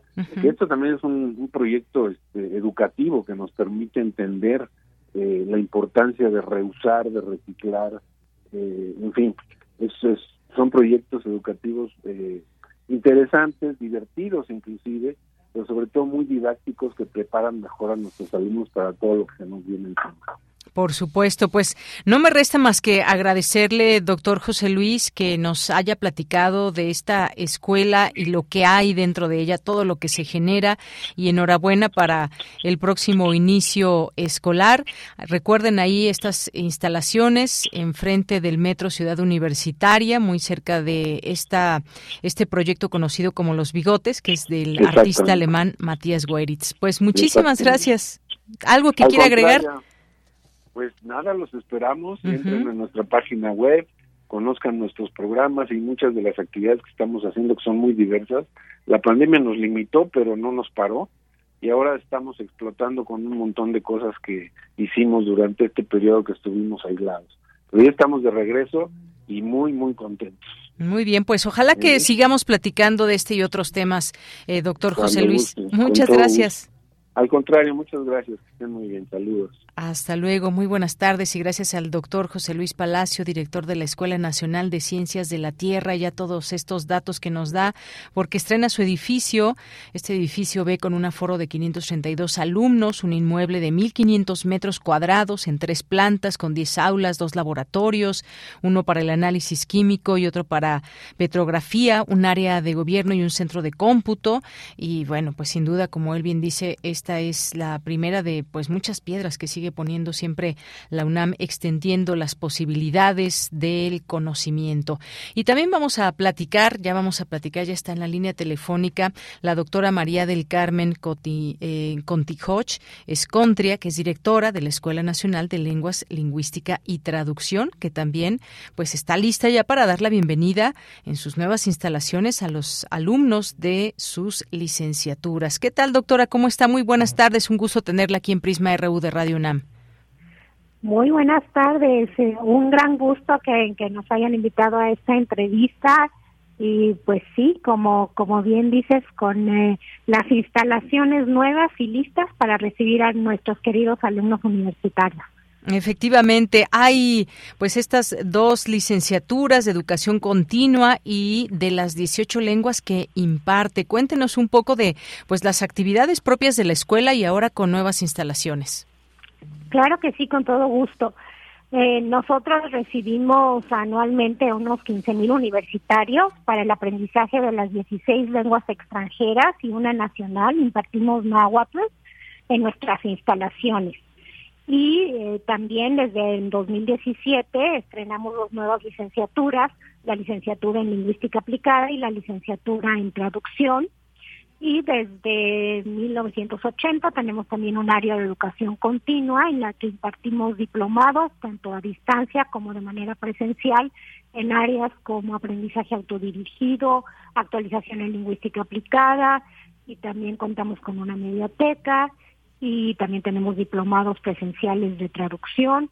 Así que tenemos toda una oferta en la que atendemos a más de 16 mil alumnos eh, anualmente. Y aplicamos exámenes también de certificación, que es una de las actividades con las que les- la, el entonces CELE comenzó hace más de 54 años, ¿no? Entonces, pues tenemos toda una experiencia en el área de lenguas, en formación docente, y pues estamos eh, muy contentos con estas nuevas instalaciones que podremos también ya recibir a esta sexta generación de las dos licenciaturas y también eh, las otras eh, lenguas también tendrán cabida ahí. La escuela, el edificio nuevo es para todos y para todas y pues ya eh, creciendo cada día, ¿no? Pues qué bueno, esa es una palabra muy importante, creciendo eh, con base en el conocimiento y las posibilidades que nos abre una escuela como esta, la Escuela Nacional de Lenguas, Lingüística y Traducción. ¿Dónde es exactamente donde se encuentra esta nueva instalación, doctora? Las nuevas instalaciones se encuentran junto al edificio de la Dirección General de Obras y Conservación y ah, al del, otro extremo se encuentra el, el APAUNA, ¿no? Ujú, El- el de- y, y en contraesquina, casi casi el anexo de la Facultad de Filosofía y Letras. Así que estamos eh, conectados eh, con el eh, pues con el entorno universitario enfrente del estadio. Estadio ¿no? Olímpico, también otra referencia. Exacto, Otra referencia más, sí. Muy bien, pues bueno, ahí está esta posibilidad también con la que cuenta la UNAM y esta apertura de puertas de estas nuevas instalaciones que se tienen. Sabemos que también pues hay salones que están equipados con pizarrones modernos, en fin, todo para que se pueda seguir aprendiendo desde estas aulas, doctora. Así es, este, tenemos aulas muy modernas, tenemos en- en- tenemos una superficie aproximada de 676 metros cuadrados y en la planta baja tenemos eh, seis aulas con capacidad para unas 50 personas cada una. También tenemos eh, un área para servicios generales y ya en el primer piso tenemos una, una oficina para cómputo, tenemos las coordinaciones de las licenciaturas, tenemos un aula de cómputo con 40 equipos y tenemos ocho aulas más, cuatro con capacidad con para unas 20 personas y dos más para unas 50 personas. Así que pues tenemos espacio y además espacio ex- exterior que ahorita se aprecia bastante, el cual pensamos destinar para usos múltiples, auditorio al, al aire libre, realizar eventos para la escuela. Y sí tenemos unos pizarrones modernos, las cuatro paredes de cada salón están dotadas de pizarrones para que los, ah, las y los alumnos y las y los académicos tengan espacio suficiente para escribir y tenemos contamos también con proyectores en cada aula y con eh, pantallas para para que puedan eh, todos eh, tener una clase útil con el uso de las tecnologías. Claro, además un lugar, un lugar bastante, bastante hermoso donde está situado esta parte también de ciudad universitaria. Sabemos que, pues bueno, el diseño es eh, muy bueno, pues toda la arquitectura de este, de este lugar y seleccionado para que los alumnos estuvieran cómodos y disfruten también de estos espacios, porque será posible observar también la biodiversidad del ecosistema. Ahí cerca también está la reserva ecológica del Pedregal de, de San Ángel y eso, pues sin duda tener, tener estas vistas no cualquiera, doctora.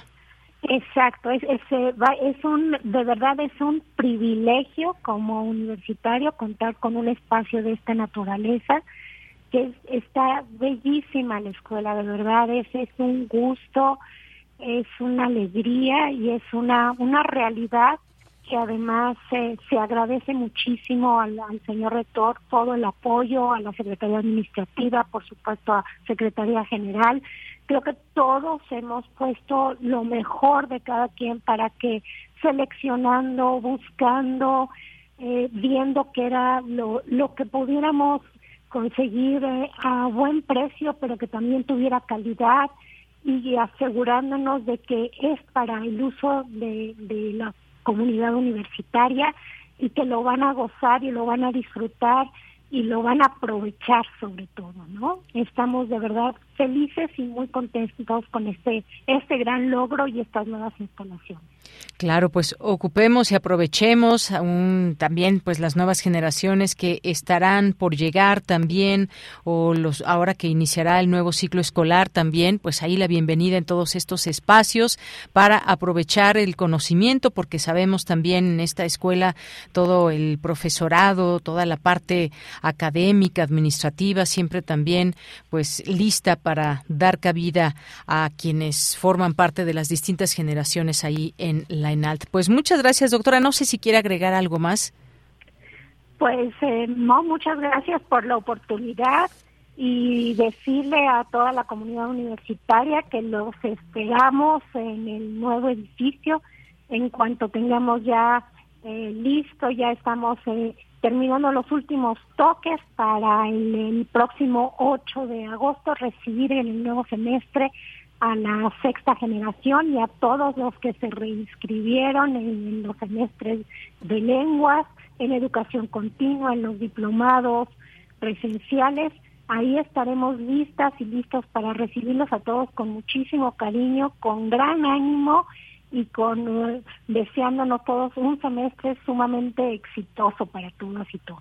Muy bien, pues muchas gracias, gracias por tomarnos esta llamada y No, platicarnos de esto. Muchas gracias, doctora. Muchísimas gracias a ustedes y buenas tardes, que estén muy, muy bien. Gracias igualmente. Hasta luego. Hasta luego. Gracias a la doctora María del Carmen Contijoch en Escontria, directora de la Escuela Nacional de Lenguas, Lingüística y Traducción. Pues aquí, eh, directora y director, tanto ella y como el director de la Escuela Nacional de Ciencias de la Tierra, que estuvieron aquí para platicarnos de estos nuevos eh, edificios que albergarán estas dos escuelas, de lo cual nos sentimos muy orgullosos, por supuesto, y ya nos contarán también los propios estudiantes que puedan disfrutar de estas instalaciones y todo lo que acompaña esto, porque pues son necesidades que se van creando poco a poco luego de todos estos eh, temas que hubo de confinamiento y demás, pero ya para recibir de manera presencial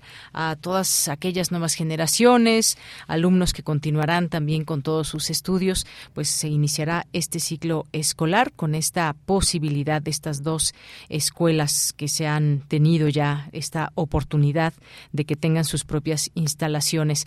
Y bueno, pues nos vamos a ir a lo siguiente. Ya está lloviendo, ¿verdad? Está cayendo una tormenta, por lo que puedo escuchar. Pero bueno, continuamos. Dulce Conciencia. Nos vamos ahora a Ciencia con Dulce García. ¿Qué tal, Dulce? Muy buenas tardes. Deyanira, muy buenas tardes a ti al auditorio. Te saludo con mucho gusto. Mira, hoy vamos a platicar sobre la filtración de datos a través de las redes sociales, algo que pareciera que ya se está haciendo más común de ella y pues que deja muchas preguntas, sobre todo en cuestión de tecnología, que se supone que es una tecnología muy eh, sofisticada y que solo tienen ciertas empresas, pero que de pronto puede ser eh, invadida y también pudiera estar en manos de otras personas. ¿Cómo ves este tema? Pues sí, un tema donde nuestros datos pueden estar en peligro y decimos peligro porque pues no sabemos en qué manos pueden estar y para qué uso, qué utilidad se les da. Así es, Deyanira, y pues vamos a platicar sobre este tema, sobre todo para saber qué podemos hacer. Bueno, pues antes de pasar a esta charla, ¿qué te parece si escuchamos un poquito de información? Adelante.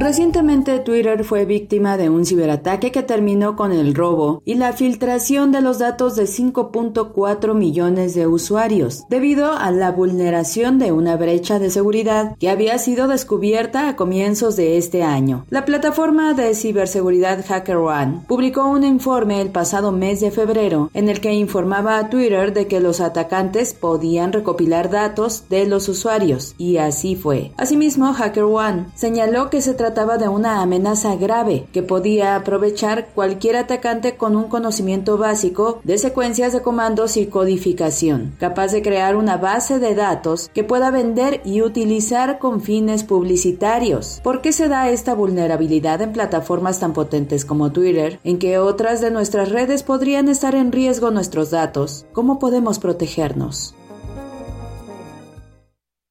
Y bueno, pues para platicar sobre este tema ya se encuentra en la línea la doctora Rocío Aldeco Pérez, académica de la Facultad de Ingeniería de la UNAM, a quien le agradecemos mucho su participación. Doctora, muy buenas tardes, ¿cómo se encuentra? Hola, hola, buenas tardes, Dulce, buenas tardes a todos, muy bien, gracias. Gracias a usted por estar aquí con nosotros nuevamente y pues preguntarle un poco por qué es que se pueden eh, de pronto, eh, como lo platicamos hace un ratito, eh, romper estos candados tan seguramente fuertes que deben tener las empresas como Twitter, por ejemplo, de tal manera que se que se filtran todos estos datos y también, por ejemplo, dónde los almacenan, ¿no? Sí, claro, mira, pues este, este es un tema complejo que tiene que ver con, con la seguridad de, de los datos y de la y de la infraestructura que tienen estas empresas que, que, que es muy grande, ¿no? Para poder atender a estos millones y millones de, usuarios que tienen y que cada vez tienen más. Y al ser una infraestructura demasiado grande, pues se vuelve sumamente complejo, ¿no? El, el, el poder mantenerla segura, ¿no? Y digo esto entre comillas porque este, pues como decimos en seguridad, nada nunca es seguro, ¿no? Y este es un ejemplo de muchos otros que, que hay en este, en este tipo de sistemas, en donde una sola empresa, sí, con muchos empleados, pero al final es una única empresa, tiene la responsabilidad de mantener eh, bajo estos candados los, los, los datos de, de los usuarios. Y esto implica equipo especializado, personas especializadas y un constante monitoreo de todo lo que está sucediendo, tanto en el código que se ejecuta, ¿no? que todos ejecutamos en cuando entramos a la app, en este caso de Twitter, eh, pero también en, el almacenamiento, ¿no? ¿Y en dónde se almacenan estos datos? Pues en esta idea que tenemos de nube, ¿no? ¿Qué, ¿Qué es esto de nube? Pues no es más que un conjunto de servidores, ¿no? Eh, dispersados en diversas partes del mundo, eh, que en este caso Twitter es dueña de y que como consecuencia tiene la responsabilidad de, de mantener seguros. Cuando esto no pasa, porque es un proceso constante, no tiene que estar revisando el código, tiene que estar revisando sus redes, tiene que estar revisando sus servidores, pues se encuentran estos estos pequeños problemitas como este que comentaban este en, en la capsulita antes de antes de que comenzáramos a platicar, eh, pues explotan, ¿no? ¿Y qué significa que se explotan? Pues que se hace un ataque y ese ataque se vuelve realidad. En este caso alguien se dio cuenta de que se podía ejecutar cierto código para obtener información de estos servidores, lo que llamamos una base de datos, eh, de manera automática, de manera rápida, pero sin permiso, ¿no? O sea, yo si no este estoy trabajando dentro de Twitter o incluso trabajando no debería tener permiso de acceder a esos datos porque son privados, ¿no? Ustedes cuando entran a su aplicación de Twitter y se registran, a él les preguntan, ¿no? ¿Quién tiene derecho a acceder a tus datos? Pues de entrada a Twitter, ¿no? Quizás le dan permiso a más personas, ¿no? Más compañías usualmente, eh, pero mínimo a Twitter, ¿no? No a un usuario desconocido. Ese fue el problema, ¿no? Que, que, claro. que había este pequeño bug, se avisa, ¿no? Desde principios de años Twitter se tarda en, en reconocer que sí estaba, se resuelve, lo resuelve un usuario, el usuario, por cierto, por ahí si buscan, le dio Twitter un dinerito por haber hecho esto, y se resuelve ese problema, pero en ese inter que, que, que, que se detecta a que se resuelve, pues un usuario malicioso bajo esta base de datos, no bajo toda esta información, y como sabemos, pues, pues la anda vendiendo, ¿no? es más claro. o menos lo que sucedió. Eh, eh, por, ¿qué, ¿Qué de nuestros datos puede ser, eh, digamos que lo más vulnerable? Quizá la, lo, la parte económica, no sé. Mira, pues en este caso lo, lo que se lo que se filtra son este los handles de Twitter, ¿no? El arroba algo que todos tenemos en Twitter. Eh, el, tu, tu celular que está ligado a tu a tu este a tu cuenta que casi todos creo que que lo tenemos eh, no se llegan a, a, a filtrar este, tarjetas de crédito y nada de eso porque Twitter no es algo que ocupamos para transferir dinero no o comprar cosas. Pero con eso es más que suficiente para después ejecutar otro tipo de ataques no de entrada pues ya teniendo estas dos cosas puedo intentar robarte tu cuenta que es, era un poco el miedo y por eso por ahí mencionaban que había varios este varias celebridades no que que, que, que este decían que ya habían accedido a su cuenta porque imagínate no tengo un montón de seguidores con con ahí en, en Twitter y soy una celebridad y gano dinero a través de eso y yo me robo tu cuenta lo que llamamos impersonificar. Ese es ese es quizás creo que el ataque más complicado o que utilizando esa información la junten con información pública tuya, ¿no? que a lo mejor en otra red hay más información y se quieran hacer pasar por ti para usar tu tarjeta de crédito o llamarte, ¿no? El- creo que el clásico ataque que muchos de nosotros, este, al menos hemos vivido, espero que pocos haya sido exitoso, de que te llaman y se hacen pasar por el banco para sacarte más datos y entonces ahora sí tener un montón de información y ahí sí pueda trascender a algo más peligroso. Doctora, pues este, para ir cerrando un poco esta charla, eh, preguntarle ya nada más sobre las investigaciones que usted está haciendo recientemente.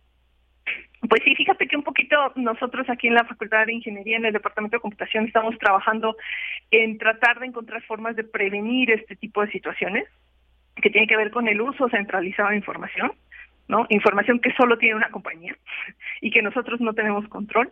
¿Y cómo le podemos dar eh, control a los usuarios individuales de esta información? Y una tecnología que parece ser interesante para poder lograr esto es blockchain. Entonces, hace poco nos avisaron que ganamos un proyecto internacional con un conjunto de universidades de todo el mundo, pues para poder empezar a, a generar prototipos y hacer un poco más de investigación en estos temas de blockchain, descentralización, privacidad, control de nuestros datos, específicamente a través de una empresa que se llama Algorand. Los que saben de criptomonedas probablemente la habrán escuchado.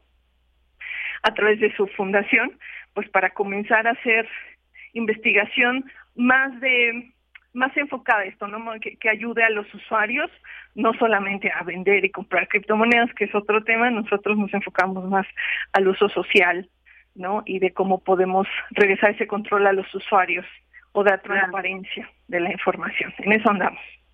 Ay, pues súper interesante, doctora. La vamos a volver a invitar para que nos platique con detalle sobre todo esto que está trabajando. Le agradecemos mucho esta participación. Claro que sí, muchísimas gracias por, por la invitación y saludos a todos. Gracias, que esté muy bien. Hasta luego. doctora, la doctora Rocío Aldeco Pérez, académica de la Facultad de Ingeniería. Yo me despido, agradezco su atención y los dejo ya nada más con una frasecita y con Deyanira Morán. Buenas tardes. Tienes una cita con un científico. Ten en cuenta que la información es poder. Bill Gates. Dos de la tarde con 48 minutos. Nos vamos ahora a Cultura con Tamara Quirós. Cultura RU. ¿Qué tal, Tamara? Adelante, muy buenas tardes. Deyanira, muy buenas tardes. Seguimos con la información, acercándonos ya a la recta final de esta transmisión y abrimos espacio al mundo de las artes escénicas. Les vamos a platicar de una obra que se está presentando en el Teatro Helénico y que es para toda la familia. Les cuento que los sábados y domingos se está presentando El hámster del presidente, una adaptación de Saúl Enríquez sobre el cuento de el escritor Juan Villoro, dirigido por Paula Celaya. Para todos los detalles, toda la información, nos enlazamos con el actor Hamlet Ramírez, parte del elenco de esta puesta en escena.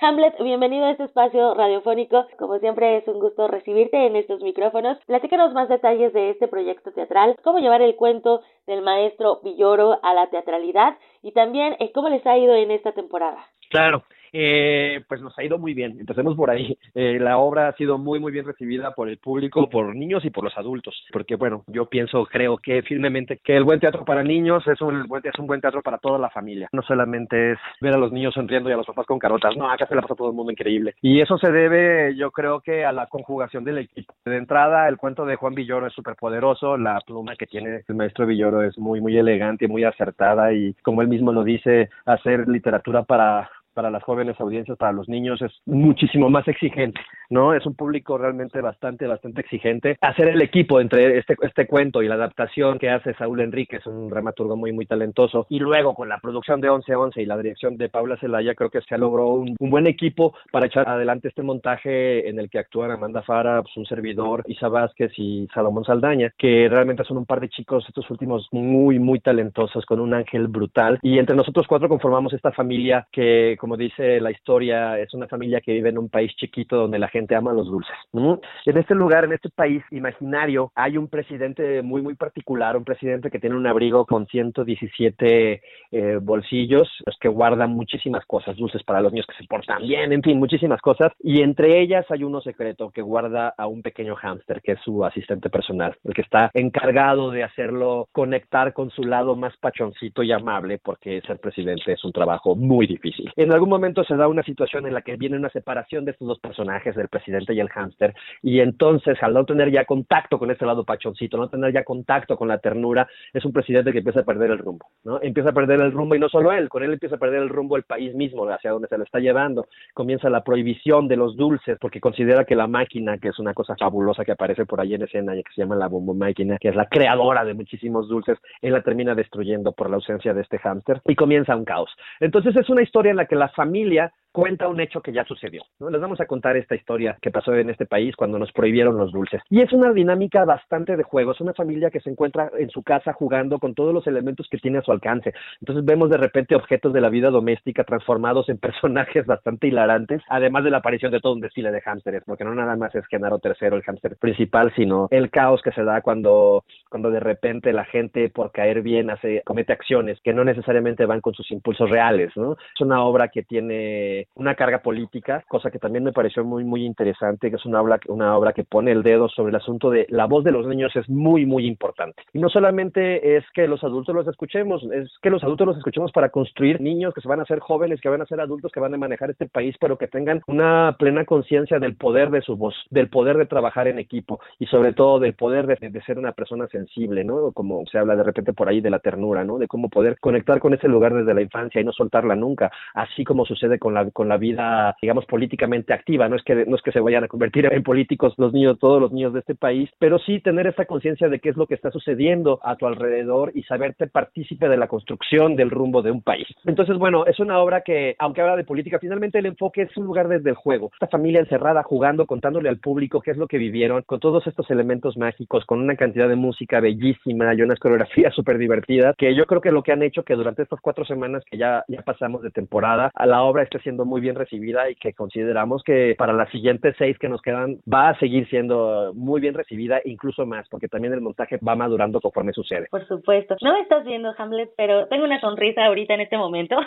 y lo tengo que confesar, porque justo todo me lo, me lo voy imaginando. Y retomo una palabra bien importante que, bueno, todo lo que has dicho es muy importante, pero me quedo también con esta palabra, hilarante. Creo claro. que quienes hemos visto a Paula Celaya, eh, bueno, el trabajo de ella, creo que lo define también así, ¿no? Hilarante esta forma de acercar a, las, a los niños al teatro, creo que no es un trabajo nada fácil y me gustaría que nos platicaras desde esta experiencia, quienes hemos visto en diversas obras, no sé, estoy pensando en Ejercicios Fantásticos del Yo, estoy pensando también en la última eh, que te vi que era Que Arda Tebas, que, que son de temáticas diferentes para públicos diferentes, ¿cómo ha sido para ti conectar con los niños? Que mantengan también la atención en las actuaciones, que se diviertan y que se vayan a su vez con un mensaje importante. Claro, ahorita que mencionas estas obras, pues de repente uno elige los proyectos, pues porque es muy, muy simpática esta historia y me gustaría contarla, porque el equipo tiene gente que considero muy interesante y que me va a significar crecimiento en, mi carrera profesional, en fin, ¿no? Como que hay muchos elementos para elegir un proyecto. Y curiosamente el hámster del presidente tenía muchísimos. Conozco a la gente de la producción 1111 desde hace tiempo y me parece una, una gran productora, Jimena Saltiel, junto con todo el equipo que tiene, un equipo de chicas que hacen un trabajo excepcional. Y bueno, siempre he sido muy admirador admirador del trabajo de Paula Celaya, entonces cuando me invitó también a esto fue, fue maravilloso. Y luego de ahí los actores,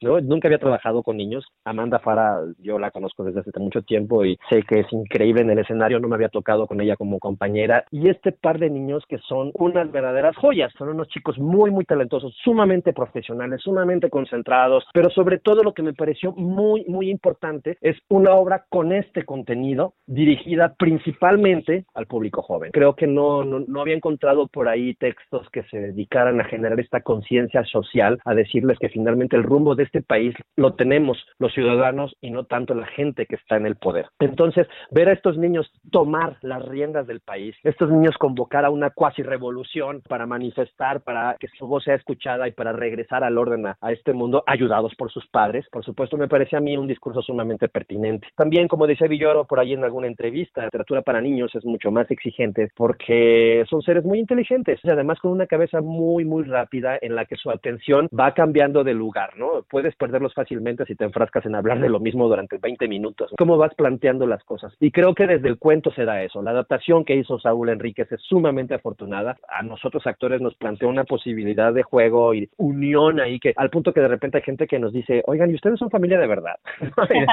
no, no, no, solo tuvimos la maravilla de poder construir, ¿no? Eso que ustedes ven como una familia para nosotros ya es un gran logro. Y entonces la atención de los niños está ahí todo el tiempo junto con de sus padres. Además de divertirse, creo que se llevan por ahí una semillita de lo que comentaba, de decirle, señores, el futuro de este país está en sus manos. Va a depender de las decisiones que vayan tomando ahorita hasta las que tomen más adelante. ¿no? Generar esa conciencia creo que es una de las, de las grandes cosas que a mí me hicieron tomar la decisión de decir, sí, por supuesto, tenemos que hacer esta obra. No, y además los niños son sinceros, que también eso siempre se agradece. Por supuesto, por supuesto Muy que bien. sí. Hamlet, pues tenemos entonces una cita los sábados y domingos a las 13 horas, además en uno de los teatros que siempre abre sus puertas muy amablemente, que es el Teatro Helénico, donde podemos adquirir las entradas en taquilla, también se pueden adquirir en, la página, ¿verdad? Sí, en la página del Helénico encuentran todo, en las redes sociales de 1111 Producciones también van a encontrar toda la información. Vamos a terminar hasta el 11 de septiembre, todavía quedan, contando este fin de semana que viene, seis semanas. Hay descuentos para estudiantes y descuentos para maestros.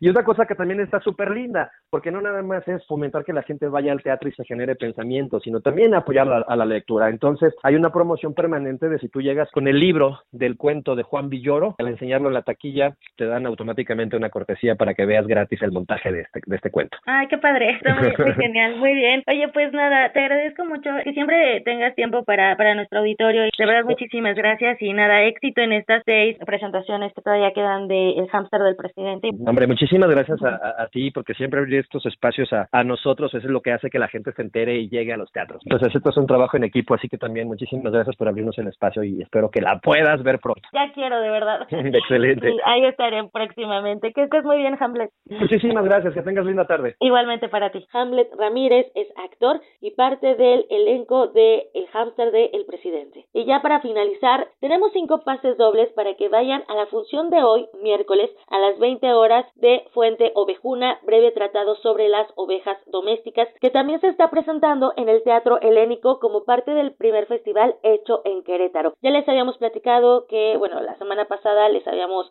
invitado a que fueran a ver El silencio de los viajeros, que fue la obra inaugural de este primer festival. Ahora se está presentando Fuente Ovejuna, una reinvención del clásico de Lope de Vega. Así que si quieren conocer más, envíenos un mensaje directo o etiquétenos en nuestras redes sociodigitales. Estamos en arroba prisma.ru en Twitter y diagonal prisma.ru en Facebook. Díganos que quieren ir al teatro y que estaban escuchando esta sección y con gusto les damos un pase doble. Nosotros enviamos su nombre al equipo del Teatro Helénico para que les den el acceso a esta puesta en escena Fuente Ovejuna hoy a las 8 de la noche. Ganadores se tienen que presentar 30 minutos antes de la función en la taquilla con una identificación oficial. Deyanira, regreso contigo. Hasta mañana.